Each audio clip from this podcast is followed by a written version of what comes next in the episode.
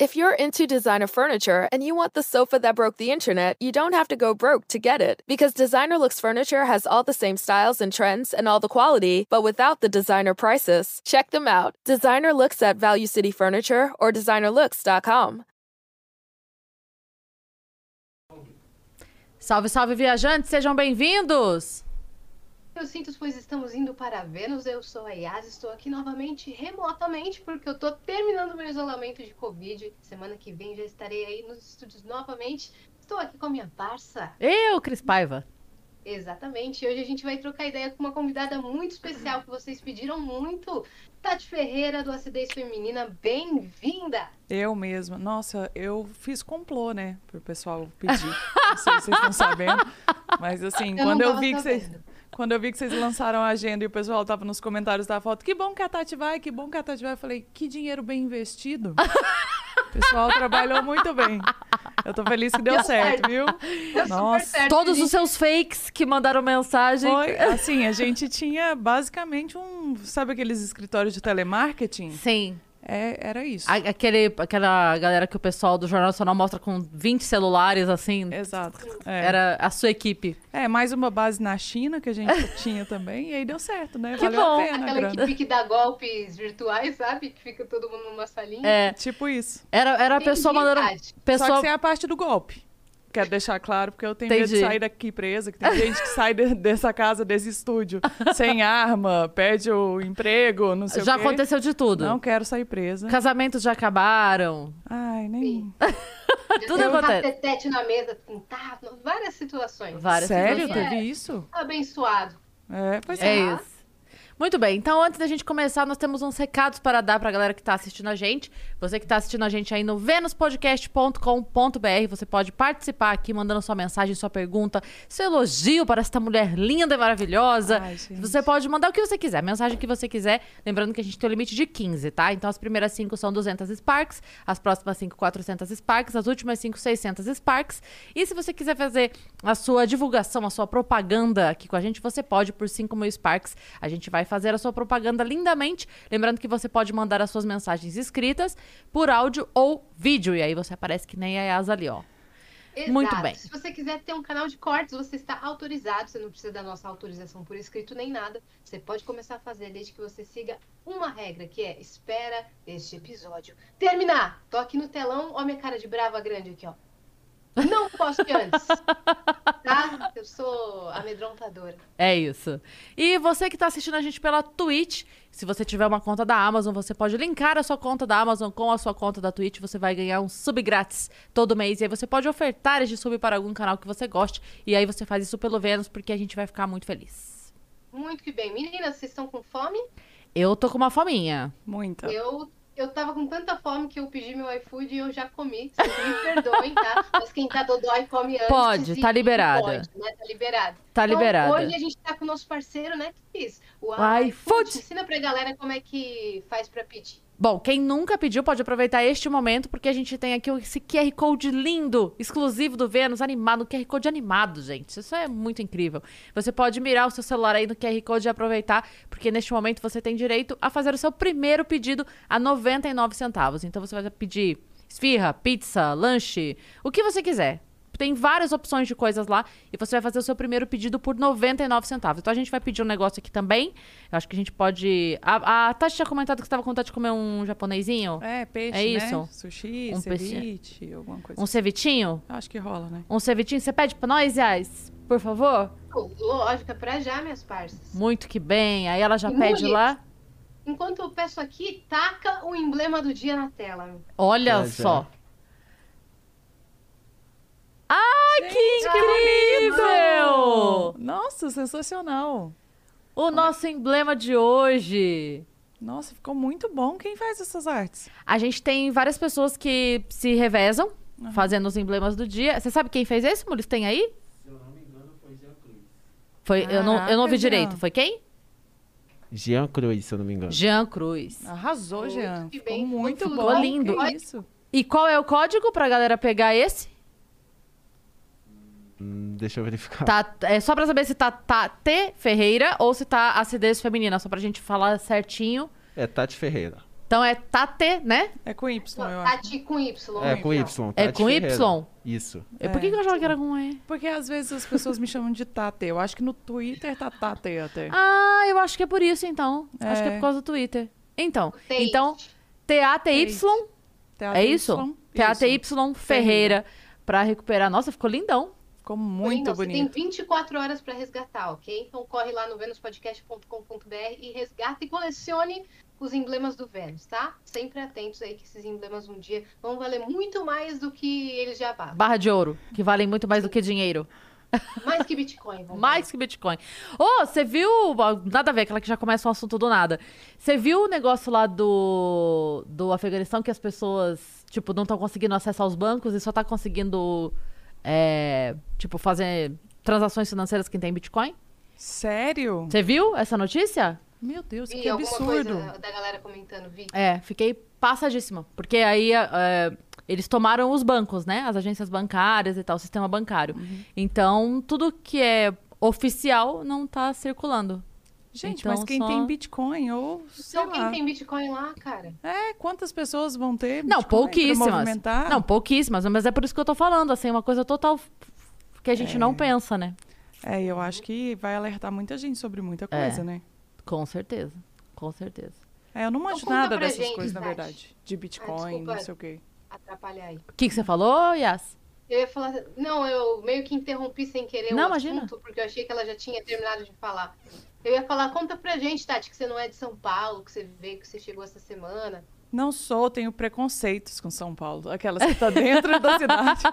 Não, mentira, eu não tenho preconceito, não. Mas eu moro em Minas, né? Eu sou de Araxá, uma cidade muito pequena. Acho que vocês nunca ouviram falar. Muita gente lembra de um samba, enredo, há 20 anos atrás, não sei o É, quê. o nome não me é estranho, mas é fica perto de. de- Fica perto de Uberaba, Uberlândia.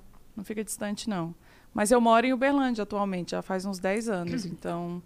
Mas assim, num mundo não distópico, com pandemia, a gente vinha praticamente toda semana para São Paulo, a cada 15 dias, com certeza.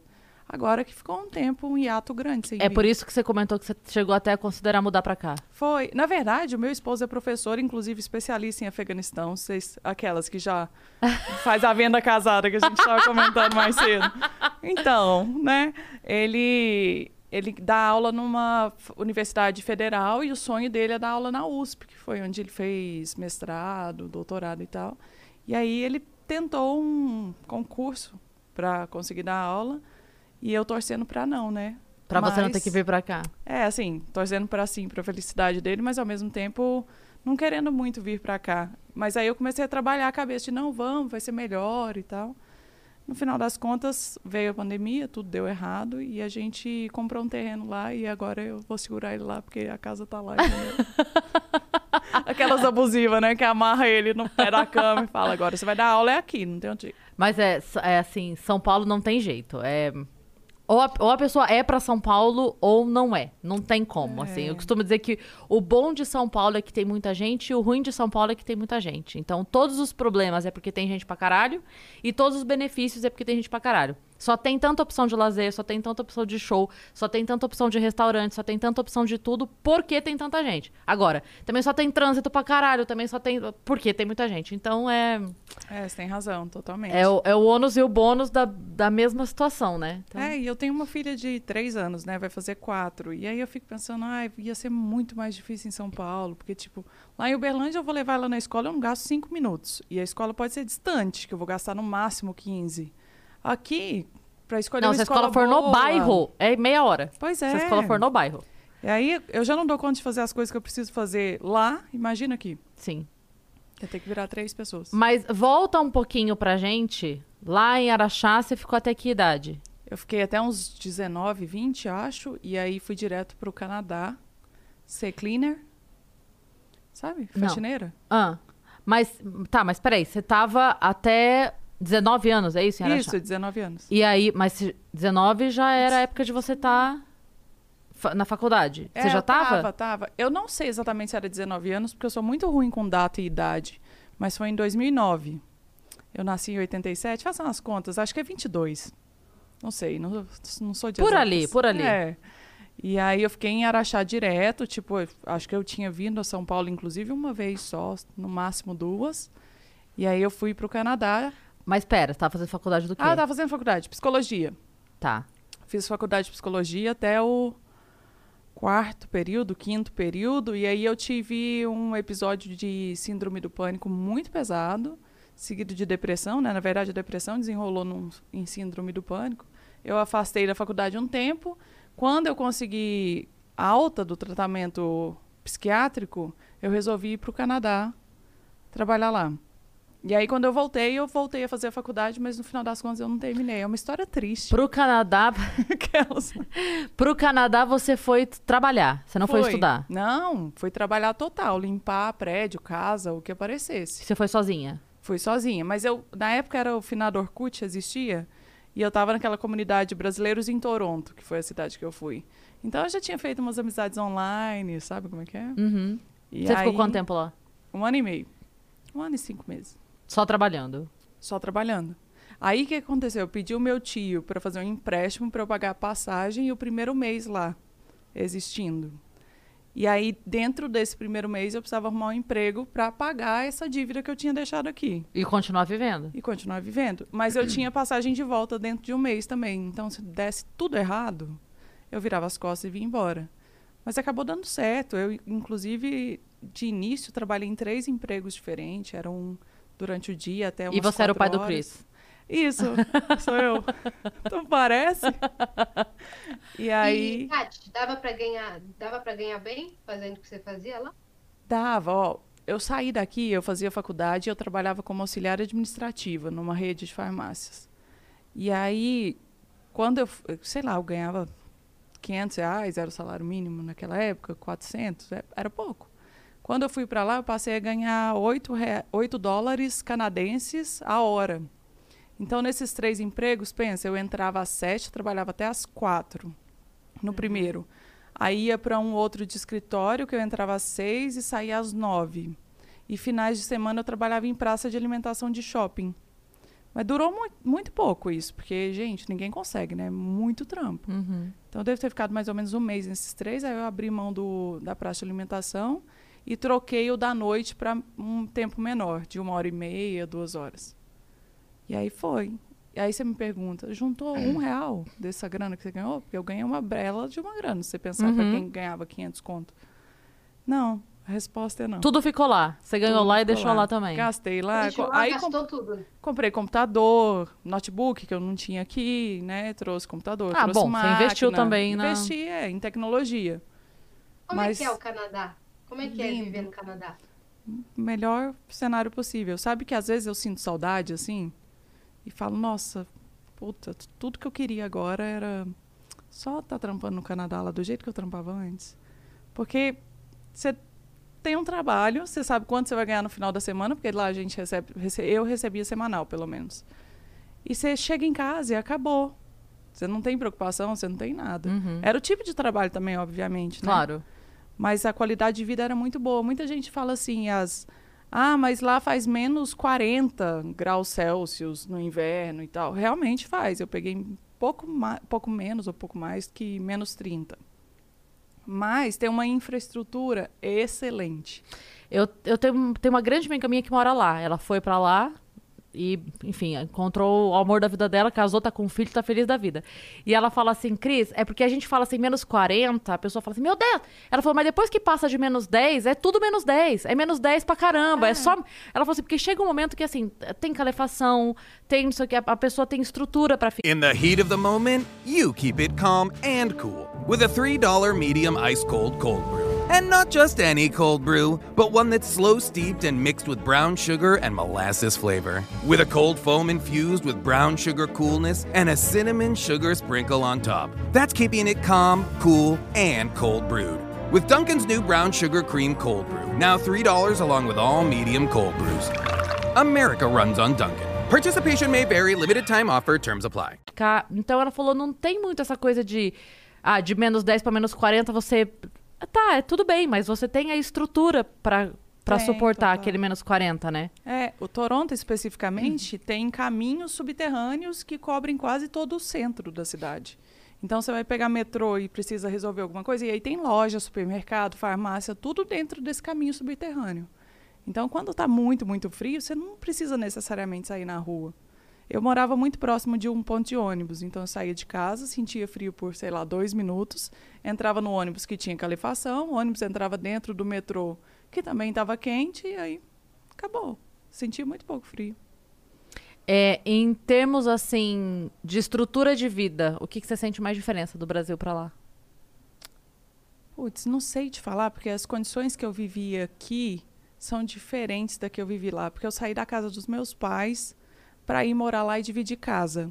Com o que era amigo, virou namorado. E depois virou casamento, e depois virou chifre, e depois virou.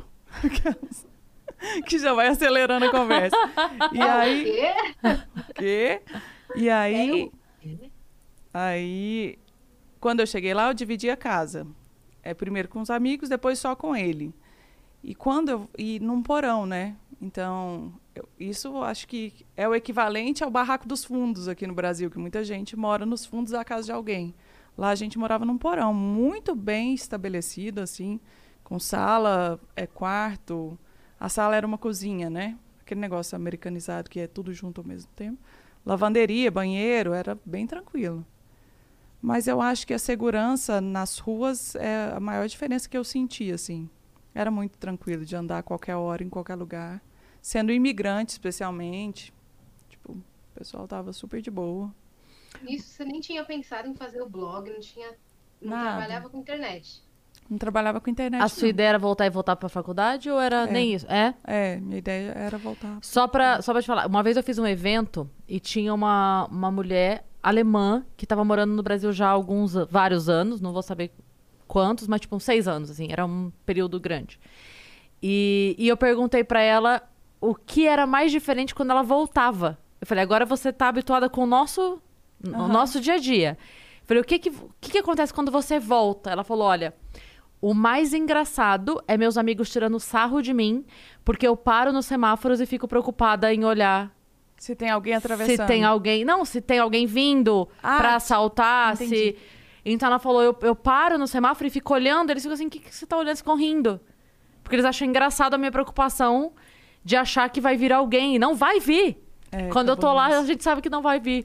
É. E a- e, enfim, é uma- um outro estilo de vida totalmente diferente, né? É, assim, a cidade que eu morava era é bem tranquila, ainda é tranquila hoje em dia. Araxá, da onde eu saí.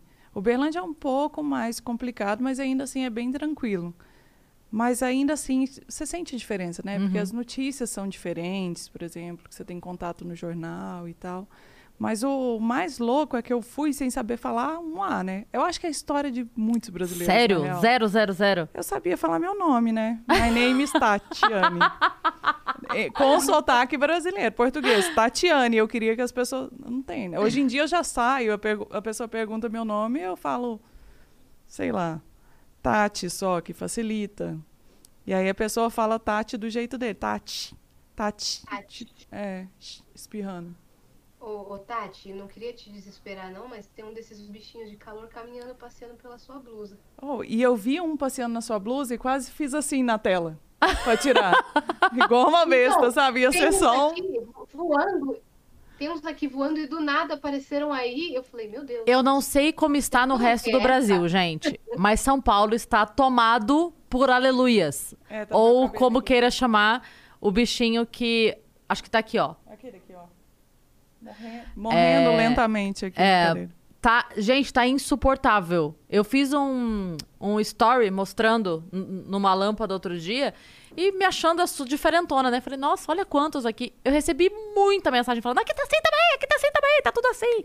E daqui a pouco, agora há pouco a casa da Yas foi infestada de insetos. Sim. Nossa, eu- quando eu fui na sala, tinham 20, sem brincadeira, tinham 20. Saí fechando tudo, saí. Ah! Mas a, estamos informa... aí. Mas a informação válida sobre isso é uma que a Cris me deu que eu não sabia. A gente aprende uma coisa cada dia, pelo menos. É. E hoje a minha foi com a Cris aqui. É. De que esse bicho vira cupim. Então, Quando perde a asinha. Igor, Monark, queria avisar que sua mesa, É. infelizmente... É, não, tem que, tem que é, não permitir que entre, obviamente, e detetizar depois, porque não, não dá pra ficar. Aliás, que calor é esse, né? Não- Tati, você que não é de São Paulo, do nada esse calor Do nada. no meio do inverno? É, lá não costuma fazer muito frio, não, sabe? Mas fez frio, né? E aí, do nada, du- duas semanas, três semanas depois, olha só. Mas eu acho que volta 30 graus ainda. Eu acho que volta ainda. Não, eu acho que não volta como tava o inverno, mas ainda volta o frio. Mas é baseado em meteorologia ou não? Porque eu não acredito Pela- muito em meteorologia. Não, não, pela Essa- época, pela época. Eu acho que não tá na época ainda do verão chegar com essa força. Entendeu? Ah, eu acho tá. que a gente ainda volta pro, pro inverno mediano ali, Ah, sabe? talvez aqui, é. É.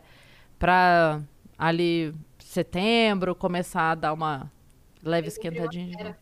Tem a primavera, né? Depois. é. Gente, é uma brincadeira sobre meteorologia, viu? Porque agora a gente... Pronto, daqui a pouco você vai Ah, cancelada. a, a negacionista que não acredita Da- na ciência. Mas em signo, acreditamos. Isso. Ah, a gente brinca muito. Hoje lá na rádio eu falei, a a gente tava falando lá, e aí o, o Bahia deu parabéns pra mãe dele que faz aniversário hoje. Beijo, dona Dadete, se estiver ouvindo a gente. E ontem foi aniversário da mulher do torto e da filhinha dele. E a minha irmã acabou de fazer, eu e a Yas acabamos de fazer. Eu falei, gente, vocês estão cercados por leoninas. Eles falaram, o que isso significa? Eu falei, nada. Você não sabe também? Só é uma informação pela informação apenas, gente. Saibam, estão cercados de leoninas. É, eu não Você, manjo nada. Qual é o teu signo? Peixes. Você acredita em alguma coisa? Zero? Brinca com o assunto ou nada? Eu Zero? não sei, o que me surpreende é que sempre que alguém pergunta e eu falo peixes, as pessoas falam, ah, mas não parece, não tem muito a ver. E eu não sei necessariamente o que. Acho que porque tem um negócio de pisciano ser romântico, tem isso? Vocês que manjam? Tem, manja, muito. Yas? Muito. Tem isso de pisciano Meu ser pai é pisciano e é, meu muito Deus do céu. avoado? Hum, É, não, eu sou bem avoado, atenta, gostaria de ser. Distraído, assim. Por isso que acham que, que Não, você não acho- tem nada disso. Você é mais focada, você é bem. Aí a galera vem com, ah, mas esse é o ascendente, o ascendente do ascendente, não sei o que É. eu falar. Ai, será que vocês não estão forçando um pouco? Mas deixa pra lá. Mas aqui Como você tá em Vênus, a gente tem que saber qual é a tua Vênus. Ah, eu não sei. Ixi, não faço a menor ideia, sei lá. Que- Não sei o que, de água, de fogo. Tem isso também, não Tem, tem. Então, aí sempre, tem- como sempre tem uma desculpa, a gente tem que pensar que o signo que rege você aqui no Vênus é o seu signo Vênus, entendeu? Entendi. E- Ah, e pode escolher Tem que fazer- Leão. Pode ser leão. É Todo, leão. É, leão. todo mundo é leão, vai é ser leão, esse, pronto. É, leonina, pronto. então. É, depois a gente descobre o que significa e vê se Vai, concorda tá ou não. ótimo. Mas aí me fala uma coisa, você tava lá pensando em voltar ainda pra fazer psicologia. Isso. Você voltou? Eu voltei. Fez psicologia? Fiz Até o fim. durante algum... Não, até o no- começar o nono período. Quando eu comecei o nono período, eu desisti. O que aconteceu pra você desistir? Ah, muitas coisas. Porque o blog, eu comecei uma coluna no blog Testosterona, que foi onde eu deslanchei lá, né? E aí a gente voltou. Ele, inclusive, foi. Ele era o namorado, o dono do Testosterona, era o namorado que virou marido depois. A Ou gente- lá de Toronto? Isso. Brasileiro, normal. Normal é ótimo. ele. A gente voltou e aí a gente. Eu fiquei alimentando o blog e voltei a trabalhar como auxiliar administrativa em Araxá. E aí eu ia todo dia fazer a faculdade como eu fazia antes, para uma cidade vizinha. Só que aí começou a ficar cansativo. Aí eu mudei para Uberlândia para fazer a faculdade e trabalhar com o canal, porque aí o canal surgiu nesse meio tempo. Assim que eu cheguei do, do Canadá no Brasil, a o PC surgiu, finado PC, tadinho PC. Mais ou menos, tadinho. É, o Felipe Neto também, tadinho Felipe Neto também. Muita, muitas questões, né? Que ele todos tadinhos, todos, os tadinhos. dias. É, e aí é, a gente teve a ideia de tipo, ah, por que, que não transforma a coluna em, em vídeo? Ao invés de escrever, senta e fala para a câmera, igual eles faziam com os vlogs deles. Aí a gente fez, abriu o canal, Acidência Feminina, e aí foi deslanchando. Aí eu fui com a faculdade e o canal durante um tempo. Só que começou a ficar muito puxado, porque aí eu criei um blog separado para mim, o canal, e eu ainda administrava a empresa que era esse conglomerado, testosterona, o blog Acidência Feminina e o canal Acidência Feminina. E aí começou a ficar pe- pesado demais, e eu, como eu pagava a faculdade, eh, não era uma faculdade pública, o dinheiro vinha desse meu trabalho, né? Eu tive que escolher entre uma, outra, uma coisa ou outra, porque eu já estava assim, não tô fazendo nenhum dos dois direitos, sabe? Preciso focar em alguma coisa. E também porque eu tive alguns episódios dentro de sala de faculdade, de tipo, eu sou muito questionadora, sou aluna chata demais, nossa. Sabe aquelas pessoas que ficam, ah, mas por que isso e aquilo pra professora? Ah, mas por que. Nunca no final da aula, igual o povo não gosta, mas eu gosto de questionar. E aí eu passei por um episódio que eu questionei uma coisa, a professora falou pra mim assim: Ah, se você tá questionando isso, você não vai ser uma boa psicóloga. Aí pra mim foi tipo estopim. Eu falei: Não, realmente, você tem razão. Eu tô fazendo um negócio meia boca, talvez seja por isso que eu tô te questionando isso. E hoje eu vejo que ela tinha razão no final das contas, sabe? Porque no nono período você tá questionando uma coisa que você não. Entendeu o que eu tô Uhum. querendo dizer? Sim. Aí eu estava com estágio eh, de clínica, eu já tinha feito alguns estágios. Eu estava com estágio clínico, que é aquele do psicólogo, terapeuta e tal, marcado para quarta-feira. Na terça eu fui lá e falei, ó, pode passar meu estágio para alguém que eu tô trancando a faculdade. Já faz bastante tempo, não vou Caramba. E é, em que momento isso começou a dar grana o suficiente pra você largar o trabalho? Eu acho que tinha uns quatro meses que eu tinha voltado. Já começou a dar grana. Foi rápido? Foi rápido. Porque uns quatro meses depois do canal ter nascido, né, na real. Uhum. Não sei exatamente o tempo, mas com certeza quatro meses depois do canal ter nascido. O canal nasceu em julho e eu continuei trabalhando como auxiliar administrativo. E aí, um, um belo dia, o Google, naquela época, ele mandava carta perguntando se você queria ser parceiro. Uhum. Eu recebi a carta, falei, claro que eu quero. Era tipo, faz mais conteúdo autoral que a gente bota mais anúncio lá e você ganha mais. E aí o primeiro cheque que chegou era equivalente a três meses de salário, eu acho. Era muita grana para a época. E aí eu falei, nossa, peraí, eu tô fazendo um vídeo por mês. Se eu fizer dois vídeos por mês, isso aqui pode dobrar. E olha só esse tanto de dinheiro, eu fico trabalhando Isso era um vídeo por, dia, por mês ainda. Um vídeo por Meu mês. Deus. E eu tô Isso é impensável hoje, né? Tipo, Ah. pra alguém vai fazer um canal, Demais. um vídeo por mês, hoje o YouTube nem entrega. Ele fala, ah, tá bom, É, querido. então. É. E, e demorou quanto tempo pro, pro canal virar, assim? O, o primeiro vídeo, o segundo vídeo, eu fiz um vídeo me apresentando, porque quando eu fazia coluna, a gente, todo mundo no testosterona que, que escrevia coluna usava um pseudônimo para não mostrar o rosto. Então, quando eu fui fazer o canal, eu tive que fazer um vídeo horroroso que tá lá no canal. Não assistam aquelas. Ai, Aí mas vai é, todo olha, mundo. mas você pode, vou se tem um vídeo. Vai ter que que, vai dar view é esse. vai ter que procurar dentre os 800 que já tem lá. E aí eu fiz me apresentando. Tipo, oi, eu sou a pessoa por trás do pseudônimo, blá blá blá. Uma ver... É outra pessoa, gente. Vai assistir, porque eu acho que é um estudo social, entendeu? Acho que é uma. É bom parada. isso, né? Nossa, é. É, é. Mas eu- o meu primeiro vídeo no stand-up também é vergonhoso e eu deixo lá. Eu falo, pode ver, gente, tá tudo Vou bem. É procurar também. vergonhoso também. Eu tô dura. E isso aqui tem mais molejo que eu tinha no palco, ó. Isso aqui já era mais do que eu conseguia fazer no palco. Eu entendo esse, esse Nossa, sentimento. ruim, aí. ruim, ruim. Uma entrega ruim. Dura, falando dura. A, a- entrega da fala decorada, sabe assim? Sei. Nossa, mas ruim. Pensa uma coisa ruim. Eu sei, eu sei como é que é, eu tô bem ligada. É e a isso. Yas, como é que ela foi no primeiro show dela? Eu não Foi tava super lá, não bem. vi. Foi super bem. Mas será que daqui Eu fui 10 um anos. pouquinho melhor do que eu pensava, assim. É, Não, foi, não fui tão bem, mas fui bem. Fui- passei ali na, na média. Foi super bem. Mas a gente também achava que a gente tá. Aquelas que desanimam. É. Tô brincando. A gente também achava que a gente ia super bem. Quando É, a gente... daqui, agora a gente Ah, tá aqui, minha 15 cabeça, anos depois. Com a vergonha. Tô brincando, Yas. Eu sou comediante, Edu. Meu primeiro show de comédia agora. Eu sou humorista, né? É isso. É, já era. É isso. Já Pode era. pôr no LinkedIn. e pronto. Exato.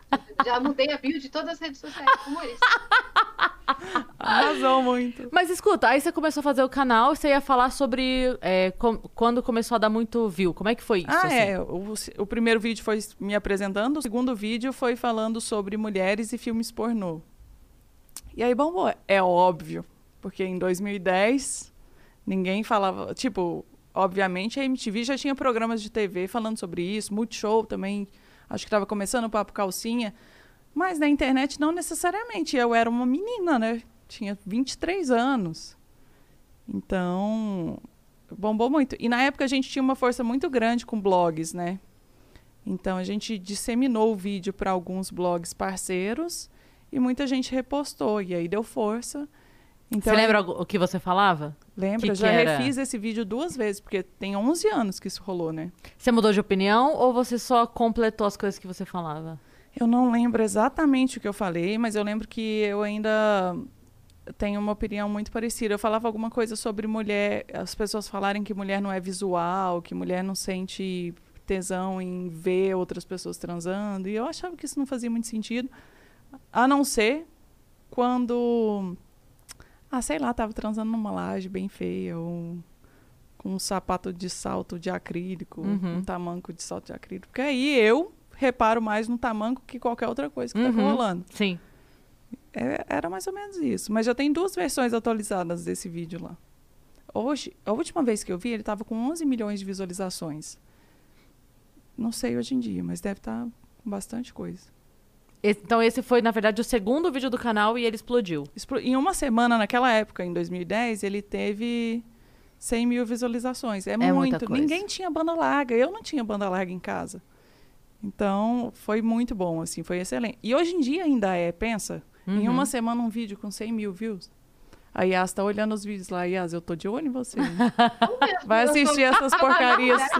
Eu tô, fuçando tudo aqui. Não, assiste o que eu postei Vamos de agora. Ele é bom. Esse de 11 anos atrás. Há 10, an- daqui 10 Saiu um anos eu vou falar mal desse. desse agora também. Com certeza. Caiu o quê, Yas? Saiu um vídeo dela agora há pouco. Ah, mulher, Pois é. para. É uma máquina de conteúdo. É uma máquina de conteúdo. Tamo aí, né? Então, vamos lá. Desse segundo vídeo pra frente, ainda ficou sendo um vídeo por mês durante quanto tempo? Esses quatro meses, né? Até o cheque chegar. Aí o cheque chegou, você virou dois. Falou, Aí- agora eu vou, agora eu vou a forra, vou Aí fazer eu- dois agora. Aí eu truquei. Aí eu cheguei no meu chefe, na- no supermercado que eu trabalhava. Falei, ó, recebi uma outra pro- proposta de trabalho muito boa, excelente. Eles vão me pagar aí, sei lá quantos mil reais. E Aí eu ele falou- não vou poder ficar, né? Porque eu pensei, se ele pagar um dinheiro a mais, não era o mesmo valor do Google. Mas se ele pagar, pô, eu fico aqui, é seguro, né? Eu Sim, vou receber sim. o dinheiro no final do mês. Autônomo, você nunca sabe. E aí ele pensou, ele ainda pensou. Ele falou, ah, infelizmente não posso. Eu falei, então é um sinal divino do universo de que eu tenho que fazer grandes dois vídeos por mês. E aí foi isso que eu fiz. Falou, agora, agora eu vou ser muito louca. Eu vou fazer dois Agora- vídeos no mês agora. Agora eu vou ficar muito Rebeldia. ocupada. Rebeldia, ninguém me segura agora. Agora, assim, minha agenda fechou, porque dois vídeos vai me demandar muito. E Qual, qual foi, assim, o seu vídeo mais polêmico até agora? Ah, os que eu falo sobre feminismo, com certeza. Mas você fala em prol do feminismo ou, ou contra? Ah, eu já fiz vídeo de tudo quanto é tipo sobre feminismo. Porque pensa, são 11 anos de evolução enquanto gente, junto com a sociedade, exposta na internet falando sobre o universo feminino. Então, eu já tive todos os tipos de opiniões. Uhum. Eu acho que esse foi. Eu fiz uma vez falando sobre cantada bem no início também, que foi muito polêmico. E ele tem que ser polêmico mesmo, porque era uma opinião bosta.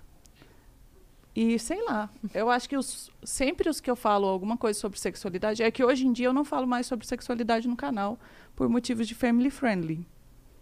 Mas sempre que eu falo alguma coisa relacionada à sexualidade, vai bem. O de hoje é sobre sexualidade, inclusive. Porque eu abri essa exceção aí. Mas é. Foi uma decisão sua tornar o canal family friendly ou foi. Ah, foi minha junto com o YouTube, né? O YouTube fez uma pressão e eu falei, ok, não tem Entendi. opção, tem que fazer. Porque os vídeos estavam. eh, ainda já caiu, ainda tá rolando isso. Eles caíram muito o número de visualização e de monetização, né? E também porque as marcas. Tem muitas marcas que são muito sensíveis a esse tipo de conteúdo. Por mais que ela não esteja linkada ao conteúdo em específico, ela olha o seu canal para te aprovar ou não e tem lá um vídeo falando sobre alguma coisa, ela fala. Ah. Uhum. Mas já aconteceu o contrário também. Algumas marcas vieram exatamente por causa disso. Nextel, por exemplo, veio porque eu era uma mulher que falava abertamente sobre sexo de uma maneira normal, na minha concepção. Mas é mais raro. Uhum. Ainda existe essa, essa questão, né? Muito, muito. Eu vi a notícia hoje, não tem nada a ver com isso, mas eu vi a notícia hoje que o OnlyFans também deu uma, Eu uma vi, segurada nos falei- conteúdos. Ué, mas aí vai morrer, né? Eu acho. Então, eu achei meio estranho, por assim dizer. Né? Porque assim, até comentei hoje cedo lá com os meninos, porque assim. É, eu entendo. Porque não- ali não é uma questão de patrocinador, é, são os investidores que decidiram. Tudo bem. eu entendo que de repente eles queiram que a plataforma seja outra coisa. Tá bom, tudo bem, né? É deles, eles fazem o que eles quiserem. Se eu quiser pintar a minha sala de laranja, eu pinto. Mas o que eu quero dizer é, se o se a plataforma tem 90% do público é, Direcionado pra direcionado para esse tipo de conteúdo, a partir do momento que ele muda o conteúdo da plataforma, a plataforma desagrega valor. Totalmente. Então eu achei meio confuso isso. Enfim, embora é, a, a explicação é que não é que não vai ser permitido mais nudes. O que eles estão é, tirando, peneirando, é a pornografia em si. A gente postando vídeos do ato sexual. Ai, vendendo esses É, vídeos, né? é, meio que um X-Video particular, assim. É, e aí tiraram isso, mas que os, os nudezinhos ainda poderiam. Enfim, eu não sei. É. Eu, só, eu só achei estranho, porque assim, entende? Se essa, se essa plataforma virou isso e não era a intenção, bom, então ou você vende a plataforma, entrega pra alguém que queira administrar essa plataforma, porque ela virou isso. Não é, É. você que controla, é o público. Ou você cria uma outra que não É. que seja outra coisa, né? É Mas, muito sei lá. arriscado, mas ao mesmo tempo eu gosto sempre de lembrar uma coisa, e é por isso que durante algum tempo eu fiquei um pouco ressentida com o YouTube e depois passou. Porque no final das contas, gente, todas essas plataformas que a gente utiliza, elas são empresas. Sim, E empresa quer lucro. sim. E se está acontecendo alguma coisa que está barrando o seu lucro de alguma maneira, você tem que tomar algum tipo de, de atitude quando você é uma empresa que quer gerar lucro. Então é isso. E a gente é refém de plataforma, não tem outro jeito. Sim. É isso que a gente é. Mas a minha visão mudou muito em relação às plataformas, porque durante muito tempo eu acreditei que o YouTube ele era o meu carro-chefe, carro-chefe e ele tinha que ser isso. Hoje em dia eu enxergo todas elas, todas elas enquanto uma vitrine, igual de loja mesmo. É uma vitrine. Então no YouTube eu vou falar sobre isso, lá no Proibidão, que é o lugar onde a gente fala sobre sexualidade, eu vou falar sobre outra coisa. No Instagram a gente vai abordar outros aspectos, no qual eu vou fazer, vou fazer dancinha. Tô brincando, não faço dancinha, é zoeira. Eu senti a decepção na cara de vocês, levemente. Não, Ia ser maravilhoso. Quem tem, joga. Quem Gente, tem, joga. Pensa essa pessoa de 1,80m fazendo dancinhas igual Uai. um boneco de Olinda. Mas é aí que, é aí que dá view, é aí que as pessoas querem ver. É, de vez em quando eu faço, é uma mentira isso. até. Qual que é a sua rede social mais forte? É, você fala em questão de engajamento ou seguidor? É, eu tenho- Engajamento eu, hoje em dia. eu tenho mais seguidores no, no YouTube e de engajamento eu diria que é o Instagram mesmo, com bem menos seguidores. Porque, por exemplo, meus stories muitas vezes dão a mesma quantidade de view que dá um vídeo. Então, o stories está lá por 24 horas. O vídeo, ele é infinito, né? Eu não, Uhum. não tirei nem, quase nenhum vídeo até hoje. Então, a- acredito que engajamento seja o Instagram. Muito legal. É, né? Você tem um público Você já- bem fiel. É, tem uma galera que, que é muito, muito próxima, muito mesmo. Tanto é que, quando eu tirei a sexualidade do YouTube, eu levei ela para um aplicativo que não tinha, que é um aplicativo de comunidades, chama Sparkle, que não tinha comunidades formadas ainda. Eu tipo, fui uma das primeiras produtoras de conteúdo que levou, que fez uma comunidade lá e falou: vem, gente, minha comunidade está aqui. E nessa, nesse aplicativo, nessa comunidade, a gente está com quase 160 mil pessoas. Ou seja, agora tem o Padre Fábio de Mello, tem comunidade lá, o Karnal tem comunidade lá. Mas quando eu cheguei, a gente levou 100 mil pessoas em 10 meses e a maioria delas baixava o aplicativo para acessar apenas a minha comunidade. Hoje eu não consigo falar isso mais, porque tem várias outras. E eu acredito que isso é um sinal que a galera é engajada, é próxima, Claro. que quer acompanhar de tudo quanto é jeito e tal. Ah. Bom A, que gente não te ouviu! A gente não te ouviu! Foi mal, falei que eu tô postando stories pro pessoal vir ver a live. Ah, tá. Não é que a gente. a- você mirou o celular, a gente fez pose, É, porque a gente não claro. sabia se era com É, a gente. então, eu tava tirando aí. Só que a gente fez o contrário, né? Nós olhamos pra ela, É, tava de costas. Nossa, que bando de idiota! Meu Vai, Deus! vamos, vamos fazer um A pessoa que quase não tá acostumada a lidar com câmera, as Aí, duas! Tá aí as, as produtoras de fazer, ó. conteúdo. Então vai, a gente faz pra lá. 3, 2, 1 e. Aê, Muito caramba. Aí bem. a câmera que tá é outra. É ali, Não, outra. pegou a Não, gente, tá é certo, tá isso. aqui, ó. então Eu tava vendo aqui o retorno. Ai, meu Deus. E aí Mas você saiu, você saiu daquele emprego e ficou, e ficou com o canal. Fiquei com o canal e o blog. E o blog. Uhum. O blog também rentabilizava pelo Na- naquela é- AdSense? Não, porque era conteúdo sensível para blog. Eles já tinham essa. Já tesourava aí nesse sentido. E a gente pegava mais pesado no blog também. Se bem que pegar mais pesado no blog do que mulheres e filmes pornô, acho que não tem como, não é mesmo? Então. Ele- mas ele rent- rentabilizava de outro jeito, né? Com publicidade. Sim. A gente fazia publicidade para os blogs. E você também fez bastante evento. Você fala pagando? Não. Não, Nesse início? tipo, Campus Party da vida, participar de, Ah. de, de debates, assim, aquelas... Aqueles debates que botam sempre quatro, cinco pessoas Ah, e... sim. É, mas ia pela farra, né? Isso não rentabilizava necessariamente. Eu fui rentabilizar evento muito tempo depois. Mas eu ficava muito feliz, por exemplo, de ser convidada para o Prêmio Multishow. Eu lembro que foi o primeiro evento que eu fui. Porque eu falava, caralho, vou ver um famoso de perto. Porque, pensa, assim, era achar 100 mil habitantes, tipo... Não, era um mundo muito diferente. E aí chegava lá, tava lá a Pete, bebaça, virando estrelinha na, na grama do negócio. Eu falava, meu Deus, eu tô vivendo isso, né? Muito deslumbrado. Isso você tinha quantos anos, você lembra?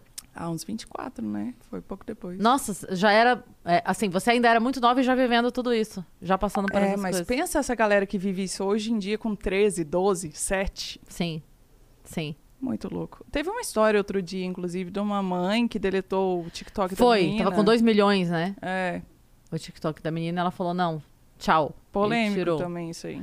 Polêmico pra caramba. Rolou uma discussão. O que, que você achou disso? Não sei, você faria? De deletar? É, Não deletaria. Eu acho que eu só é, cuidaria mais de perto é eu também. do conteúdo. Eu tenho essa mesma impressão. Eu discuti isso no Instagram com a galera, assim, e depois o pessoal até me. Você deletaria, Elsa? Tá travada. Yas? Ela tá pensando, ela vai pensar um pouquinho. Tá. Ela tá bem. Pensa. É, total. E aí, é, eles me convenceram. Me convenceram, não. Tipo, os argumentos foram bons, de tipo assim. Mas se a mãe enxerga que chegou num ponto que não tem volta, que essa menina tá sofrendo, que ela tá tendo questões psicológicas e que ela chegou no extremo que não resolve isso, talvez. O, que eu- o que me deixou mais confusa, na verdade, foi o tom da mensagem da, da mãe. Uhum. Assim, eu achei um tom. É, sei lá, que eu acredito que eu não usaria, mas só estando na situação também para saber, né? Sim. É, eu, ali. é, me pegou também o fato assim de tipo. Ela já tinha o perfil com aquilo. Sabe? Ela podia. Ela não precisava ter deletado, ela podia ter congelado o perfil e falado: olha, vamos dar um tempo, vamos conversar. Se tudo se resolver, você volta a fazer daqui seis meses, um ano, com outra. com outro tipo de conteúdo, não sei. Porque a gente, a gente sabe o quanto é difícil é, você conseguir um alcance assim na internet. E a menina conseguiu. Pro bem ou pro mal, ela conseguiu. Então, a- a- é, de repente, acho que faltou da mãe ali um jogo de cintura de ter usado isso de uma maneira. Porque você querendo ou não, é uma grana. Uhum. É o futuro da menina. Ah, mas aparentemente eles eram muito bem de vida, assim. É, isso Ah, eu não não. sei, eu eu não fui a fundo na impressão. história. É, eu também. Pouquíssimas coisas, né? Também não dá pra pegar o CPF dela e jogar na Receita Federal. né? Dá saber sim. necessariamente. Vamos lá. pra saber necessariamente se ela tem uma boa condição. Vamos ver né? aqui o imposto de renda dela 2020. E às vezes a boa saber. condição dela é boa pra gente, mas ela tá aí andando de Range Rover e, e aí não tá dando muito pra pagar o- a gasolina, entendeu? É. Vai saber. É, às vezes acontece. Mas uma coisa que me chamou muita atenção também foi que a parte da justificativa, porque era uma grande justificativa, era o fato de que ela não queria que a filha lidasse com as pessoas criticando e nem fazendo elogios vazios. E parte de mim ficou assim, pô, mas é meio que É, a vida isso aí, Mundo, entendeu? chama. É. Aham. Você vai, Sim. ela vai encontrar isso no dia a dia dela, fora da internet. Então, será que não é cercar com apoio psicológico e estar Sim. próximo? É, até porque é, isso foi o que to- absolutamente todas as crianças que começaram muito cedo passaram. Não é a filha dela. Uhum. Talvez, e aí, ok, talvez ela não queira isso pra filha dela. Mas o quanto a menina queria. Porque, assim, a decisão também. Não sei se você assistiu o, documentário do Sandy Júnior. Não? É que eu amo Sandy Júnior, então eu assisti. Tudo, muito. E eu já assisti várias, Várias vezes. Mas é, eles dizem que assim, no começo eles não queriam. O, o Chororó não queria. O Chororó e a. Noeli É, não isso eu já queriam. ouvi. E aí eles fizeram que um drama, até o Chororocon tá rindo, assim, que ele fala que, que lazarentinhos, né? Porque eles chegaram e falaram assim. É engraçado, porque quando você começou, teu pai te apoiou. E agora você não vai Nossa. fazer isso pela gente? Aí ele. "Ah! Eita! É, então, assim, não foi fácil. O Júnior sofreu pra caramba. Pra caramba. Tanto que nesse show que eles fizeram na volta, nessa turnê que eles fizeram na volta, a Sandy, no documentário, chorando, contando assim que a hora que o Júnior entra no palco e ele dança, e ele arregaça dançando e não sei o quê. E, as- e o comentário das pessoas era: esse show é do Júnior. Aham. Ela, emocionada pelo irmão, porque ela falava assim: eu sei o quanto ele sofreu de ser considerado minha sombra, de ser considerado coadjuvante, de ser não sei o quê. E a- ela fala assim: as pessoas não sabem o quanto a gente se apoiava, o quanto eu precisava dele ali. E, é, mas eu tô dizendo tudo isso porque, assim, eles passaram por coisas absurdas que a gente nem ficou sabendo. Quando eles contam a história deles no Rock in Rio, você chora de soluçar. Não tem como. Duas crianças da Eu idade que eles tinham. nessa aí, não. Não, é, aconteceu uma, uma série de questões e eles tiveram que ensaiar num lugar improvisadinho lá atrás, porque a banda que vinha antes estava sendo escrota com eles. É, um milhão de coisas. E eles extremamente cansados. Aí você fala assim: ah, tá, tava cansado, mas tava ganhando dinheiro. É, mas eram crianças. Quando você tem sete anos, não importa muito que tá entrando um milhão de reais. Você é criança, E né? é um trabalho, né? Trabalho cansa, pô. Qualquer tipo Exato. de trabalho cansa. Exato. E aí, é, eles falando daí. Mas, enfim, mas tudo isso eles queriam. Mesmo diante de todas essas adversidades, eles queriam estar ali. Então, eles estavam. Então, assim, foi fácil? Não foi. Foi. Abalou psicologicamente, emocionalmente? Sim, com certeza. Foi um desgaste? Foi um desgaste. Mas era o que eles queriam, você vai fazer o quê? É, e sobreviveram bem, aparentemente, né? É. Eu admiro pra caramba. Eu, todo mundo sabe, eu sou muito fã do Celton, muito mesmo. E eu admiro muito a história da vida dele desde que ele tinha seis anos. E que ele começou. Ele é de Passos. Ah, é? Ele é de Passos. Não sabia, né? É. E. E quando ele tinha oito anos, a família largou tudo pra mudar pro Rio. Por causa dele. Por causa Pra dele. viver o sonho dele, tipo assim. Entende? Então, assim, a- é porque é uma criança, então você não vai valorizar o que a criança quer, o que ela sonha, o que ela faz bem. É, é. Aí, quando dá certo, a história fica bonita, né? É a jornada do herói, né? É. Mas tem muito a ver também com oportunidade, sabe? Eu acho que o que é, às vezes era uma oportunidade para a menina, a mãe considerou totalmente um, um negócio descartável, entendeu? Sim. E eu acho que isso está bem claro no texto dela também. Então, sei lá, É. vai saber. Aí a gente vai ter que esperar que as cenas do próximo capítulo, a gente vai ter que esperar a menina crescer, É, Saber se um ela vai ficar- né? puta Meu da Deus. vida, É. ou Mas- se ela vai falar, não, foi melhor, que nem você falou sobre a sua professora. É. É, foi melhor mesmo, ela tinha razão. Hoje eu vejo que naquela, naquele momento ela tinha razão e realmente não era o melhor. É, mas eu fiquei puta com ela muitos anos. É isso mesmo. eu acho que é isso. Até ontem. Ela vai ficar Foi puta. ontem que eu tava pensando, eu falei, não, acho que ela tava correta. Na verdade, eu deitei na cadeira de massagem ali embaixo. Exato. Falar nisso, Yas, queria te dizer que, assim, eu quero voltar mais vezes, porque a Cris me deu uma massagem. Ela Ela chegou, me ofereceu uma massagem, não é que ela fez a massagem É. em mim, mas ela me mostrou o caminho. ela chegou, aí a gente tava ali, o pessoal tava terminando aqui de usar a sala, a gente tava ali embaixo. Eu Falei, ah, isso aqui é porque o pessoal fica aqui e tal, na cadeira de massagem. Ela, como assim cadeira de massagem? Funciona? Porque eu nunca vi uma que funciona, né? Num lugar, numa casa. num Aí eu lugar falei, vem vou cá. cinco reais. né? Então, pensei, será que eu tenho trocado? Aí ela deitou na cadeira. A hora que a cadeira tombou, assim, dela, ah, meu Deus. Aí já arrancou sapato. Foi. Já, é, na hora que foi começar, eu tive que falar, Tati, vamos. Dela, não, espera, espera. Quem já dormiu nessa cadeira foi Nani People. Ah lá. Cris me falei. contou. Foi isso que me fez deitar lá, inclusive. Falei, nossa, Pra quero. deitar no mesmo lugar que Nani People. É. Quero viver essa experiência. Ela apagou. Ela dormiu real oficial, assim. Dormiu. É. Mas não tem como, né? É muito bom. E não sei se você tá sabendo, mas me avisaram que é assim, sempre que você vem antes e passa pela cadeira, quando você vai embora, você tem que passar por ela de novo, Ah, porque é. senão dá um problema, ela não funciona mais. Então, entendi. quando eu sair, criou- criou Eu vou ficar mais- agora, vou né? instalar.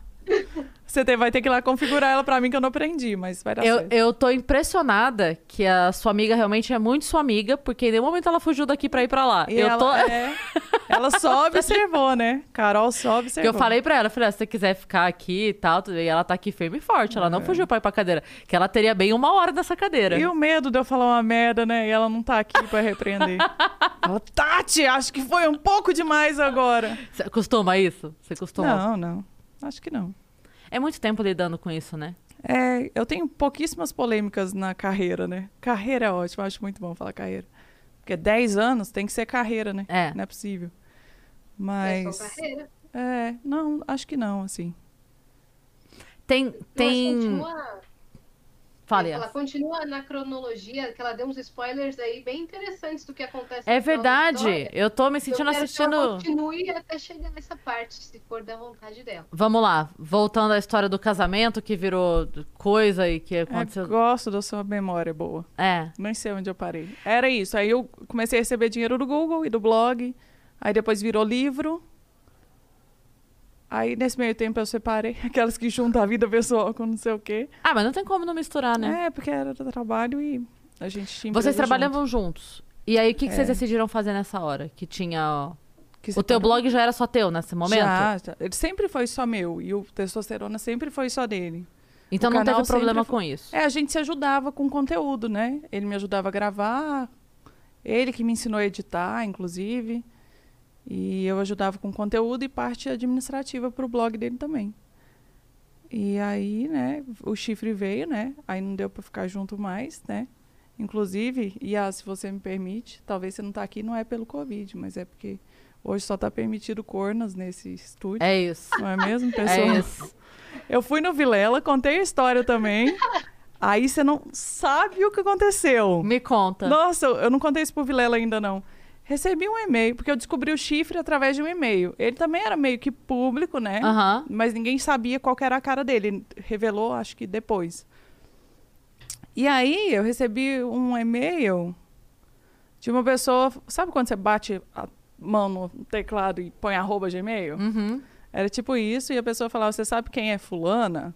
Se você não sabe, pergunta pro Edu, o nome dele. Ah, vai dar processo? Talvez, né? Mas pode ser qualquer Edu. Eduardo Costa. É esse mesmo Pronto. que eu tô falando. É. E aí, olha lá, ó. Olha lá. Ai, meu Deus. E aí, ele. Tem como voltar? Mas quem falou isso foi a pessoa, não foi você. Você só leu o e-mail. É, Acho que eu não tenho como comprovar mais, muitos anos se passaram. Mas enfim. Aí foi assim que eu descobri. Pressionei, depois de muita pressão. Ele ah, contou. assim foi como você descobriu. É, que Você sabe quem é, pergunta pro rolando. fulano. Isso, exatamente. Aí Por que, você que eu fala... fui nesse lugar? Ah, é, Vilela. Contei essa história de como Hum. eu descobri que, que Hum. desenrolou no Vilela. Sei lá, umas três semanas depois eu recebo um e-mail. Velho, 2021, Cris. 2021. Eu na minha casa, trampando, com um novo relacionamento que eu gosto de chamar de amásio, porque a gente não casou, a gente é amigado, o povo falava. Amásio né? é ótimo. E aí me aparece esse e-mail lá, oi Tati, tudo bem? Tô tendo um dia terrível aqui, achei que essa era a oportunidade de entrar em contato com você. Eu pus no meu Twitter até que eu achei assim, eu, eu achei de uma magnitude extrema. Mas de, de onde? Segura, segura a informação. Ai, meu Deus! Ai, meu Deus! Para, para, para! Depois do comercial. João Kleber. E aí, é, eu, é, meu, meu amigo me mandou o podcast que você fala sobre isso, porque ele é a única pessoa que sabia disso e tal. E aí eu tô aqui para te contar, porque eu tô passando por umas dificuldades no meu relacionamento agora e eu só consigo achar que é karma. Mas quando, se liga na riqueza de detalhes. Mas quando você estava em 2011, 9, 10, não lembro exatamente, acho que era 11 é, na Disney para fazer o lançamento da câmera digital da marca tal, o Eduardo Costa veio para São Paulo e eu fiquei com ele durante o tempo que você estava lá. Eu sabia que ele era casado e foi isso. Só que e o meu amigo me fazia pressão o tempo inteiro falando que o que eu fiz foi muito errado e eu acho que o que eu estou passando agora só pode ser um resultado disso da época. E eu pensei, tá levando chifre e tá querendo. Eu não entendi. Eu, pense- eu achei que era de um. De uma megalomania egoísta que eu não consigo te dizer. Aí eu falei, gente, o que eu vou fazer com essa informação, moço? Eu dou, sei lá, É pra ficar com anos pena de separado. você? Não entendi o que, que tá acontecendo. O que, que você espera de mim? Pensei. É pra eu te dar Falei, força? Acho que ela quer que eu divulgue. Aí eu Você joguei tem lá no e-mail Twitter. específico pra isso? Porque só chega isso no seu e-mail? Pois é, você vê. Não, é dois Isso. em 11 anos, né, que chegou. Aí eu fiquei pensando, quantos... E o meu azar é tão grande ou sorte, sei lá. Porque eu não tenho ódio, não tenho raiva, eu converso com ele, tô falando de processo, mas na zoeira, a gente se conversa, é tudo tranquilo. E na época, eh, ele recebeu um processo em 2012, que tinha sido feito em 2011, mas não tinham achado o, endereço dele, de quando a empresa ainda estava no meu nome. E aí esse processo ficou para mim. Só que eles só me encontraram nesse ano também, porque parece que esse ano é o ano que as coisas estão vindo à tona. e aí eu tive que lidar com essa questão. Quando o processo chegou lá em casa, não sabia o que estava acontecendo, mas aí fui procurar um advogado e ele falou: não, é dessa época, se trata disso e disso. Eu falei: ah, então não é meu. Só está no meu nome porque a empresa era a empresa inteira era no meu nome. Vou lá tentar resolver. Resolvi com ele, ele resolveu o processo lá, tá tudo bonitinho, limpinho, resolvidinho. Só que foi bem nessa época que nós estávamos tudo- conversando esse Uhum. negócio do processo. Eu falei, ah. Cara, que louco. Senhora. Senhora, que desnecessário. Então, é, amiga, se você está assistindo, sim, é karma. E ainda vai Você durar um pouco é? mais. Oh, bah! Ah, já deve Você já viu, você já viu aquele, dela. você já viu aquele meme do karma que eu acho maravilhoso? Que é as duas meninas tirando foto assim? Você já Não, viu? Não, acho que não. Ah, eu amo esse meme. São duas mulheres tirando foto. E aí, uma delas vai fazer chifrinho na outra. Aí, quando dá o flash da foto, a sombra do chifrinho que ela faz, na sombra fica nela. Meu Deus. Aí é tipo assim, karma. É tipo assim, expl- explicando o karma. Tá em inglês, mas é tipo assim, explicando o karma em uma imagem. É uma coisa assim. E aí, mas procure isso. Joga karma no Google Imagens que você vai ver as duas abraçadas e a menina vai fazer assim e aí a sombra vem nela. Sim, é karma. É, será que é? Aguente que é. Mas eu fiquei muito grilada com a riqueza de detalhes, tipo, sei lá, nove anos a- pra frente, dez anos. Dez anos, É né? muito bom, né? 2021. Lembra que você tinha uma blusinha? Não, tipo, você estava na viagem divulgando a marca tal da- do Sim, produto sim. X. Eu falei, gente... Mas você tava ficando não com é- ele ou você queria dar uns pega era em mim? Não entendi. É, O exato. que que tava acontecendo aqui? É, não era uma coisa tipo assim, ó, você foi viajar e. É, Né? você tava fora. É, você tava no hotel tal, quarto tal. meio obcecada com você. Não, não tem. Aí já eu acho que eu. Why so é, obsessed? mui- aí eu, eu que seria muito me- megalomaníaca. Mas acho que Entendi. ela só guardou muito bem as informações. Às vezes a memória dela é boa, porque eu não lembraria. É, na verdade, é, a, a culpa deve A ter culpa feito a fez, memória é. ficar. É. E eu exato. acho que o medo do karma. Tipo, se eu falar, eu não vou ter esse karma que eu tô vivendo aqui agora mais. Então eu vou, vou entregar essa informação pra ela. Que aí eu me livro É, desse aqui, entendeu? Teve, na, na escrita teve um pedido de desculpa, de não, perdão? claro que não. Não? Não. Só foi um relato do acontecido. Ah, então foda-se você com o seu karma. Não, deixa ela, já passou. Não, mas mas o que, o me deixou em, É. o que me deixou embasbacada foi pensar assim, mas o que eu vou fazer com essa informação? Porque eu já não tô com ele, entendeu? Sim. Eu, eu já sim, sei. sim, sim, sim. É, Você você tá querendo dizer que você é uma filha da puta? Tá bom, tô sabendo, eu faço com isso que. É, sei Ah. Cara, que doido. Você sabe que é, eu. Não, deixa eu fazer um Vai. disclaimer primeiro. Sei lá que câmera que tá, mas se você, por acaso, ficou com meu ex-marido alguma outra vez, não me conta, não. Não tá bom? precisa. Se for o atual, talvez seja bom falar. Mas o antigo, ah, não, gente, lida com isso aí, terapia, sei lá, vai pra igreja, pede perdão pro padre, Deus, reza 10 Pai Nosso. Mas não vem, eu não tenho o que fazer com essa informação, eu vou, é só mais um e-mail pra eu ter que abrir e ler. Tem muita coisa pra fazer na vida. Não, né, tem, Já tem deu, muito já. boleto pra pagar, inclusive. É. É. Uma vez eu descobri é, o, o, o mesmo ex do problema todo meu. É, Ele chama como Eduardo Costa, É, não. como é, se ninguém soubesse. Chama atualmente. Golias, ele. É. Ai, Yas, você me manda essa piada interna depois que eu preciso participar dela. é não, É que estamos falando de mesmo primeiro nome? É, eu é. então, mas é, eu descobri uma vez uma tentativa de traição, porque olha esta merda. A menina que ele tentou pegar era minha fã. E veio me Mas contar, é eu isso, juro. Tá vendo? Queria pegar você, eu A acho. menina. Não, não, não, não.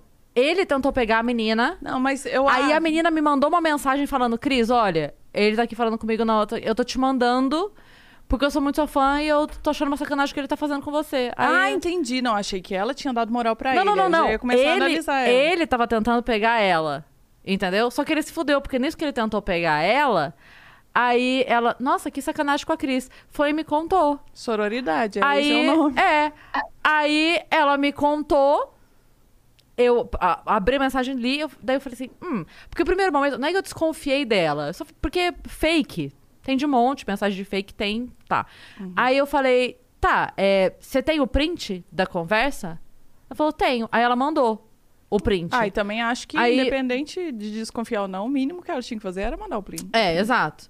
Aí ela mandou. Aí eu fui, falei, eu nunca mexo em celular, e-mail. Eu posso ter a senha, eu não mexo. Eu não gosto.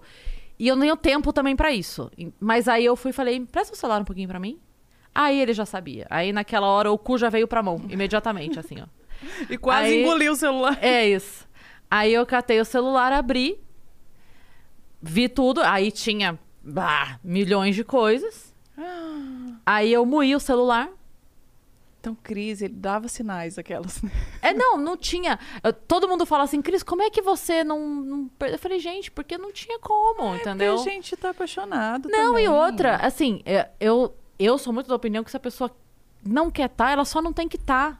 É só isso, só termina. Você não tá amarrado, você não tá preso, não tem drama, entendeu? Eu Não fico. É, Ai, pelo amor de Deus, não me deixe.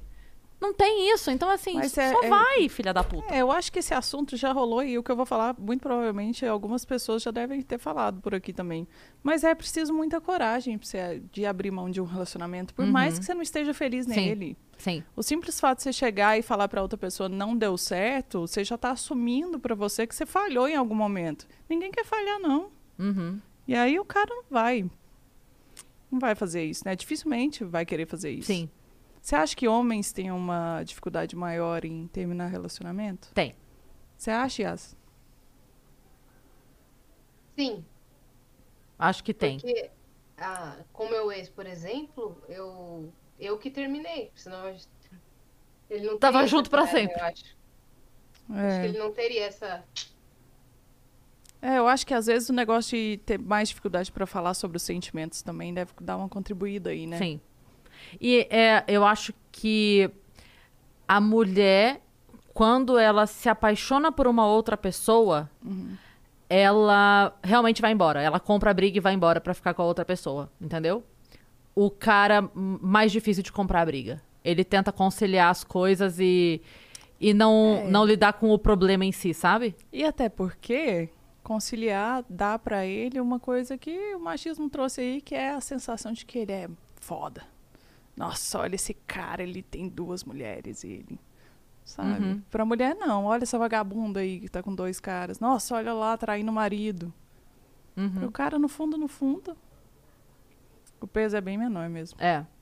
Embora também tenha. é, isso também tem o peso contrário maior pro homem também, né? Porque a mulher corna, ela é a coitada. Uhum. O cara corno, ele é, zoado. o zoado. É, totalmente. É. Eu, eu lembro, porque quando aconteceu comigo e eu conversava com amigos. Muita gente me manda mensagem, deve mandar, não sei se pra você por conta desse assunto, mas eu recebo muita mensagem de mulher e de homem. E eu lembro que eu conversava com alguns amigos e eles falavam assim. Eu falo, mas por que? Tipo, uma vez um amigo meu me contou e ele falou a seguinte frase pra mim: ele falou, só você e a minha terapeuta Ah, sabem da história toda. Nem a minha mãe sabe da história toda. Tipo assim, pessoas sabem de fragmentos, mas a história toda. Eu falei, por quê? Ele falou, porque é humilhante. é, totalmente. É humilhante pro homem ser o corno. Porque, sabe? mais uma vez, ele é visto enquanto falho, né? Esse Sim. macho não foi suficiente Sim, pra mulher. Pra dele. mulher. É, Foda. é. É muito foda. Mas você acha que a gente é coitadinha? Não, não é acho. vista como coitadinha, por exemplo? Eu não acho não, que a gente. na verdade, só. A única coisa que me irrita é a pessoa desabonar tudo o que eu fiz pra sair de onde eu tava e chegar onde cheguei. Isso é a única coisa que me irrita, entendeu? Não, mas aí Tipo assim, dar um exemplo que eu perdi aí. É, Fio da meada. Porque a minha separação ela foi muito drástica. E, e eu precisei fazer muita coisa mesmo pra É, sair de onde eu tava e comprar- chegar. Comprar uma casa, Isso. móveis. E chegar onde eu cheguei. Então, quando vem alguém e olha pra onde eu tô e faz alguma coisa, tipo, tá, mas também você já tá bem. Fala, não, não, calma aí, querido. Você não vem desabonar o que eu me Ah, fudi, Que não tem prega no cu mais nos últimos três anos pra você vir falar pra mim que tá, mas agora tá tudo bem. Tá tudo bem porque eu fui forte pra caralho. Por isso tá Entendi. tudo bem. Então não desabona, porque foi uma luta, sabe? Mas nesse sentido. Mas não acho que seja coitadinha, não. Mas, Cris, tá aí um negócio que eu tô cansada de ser também.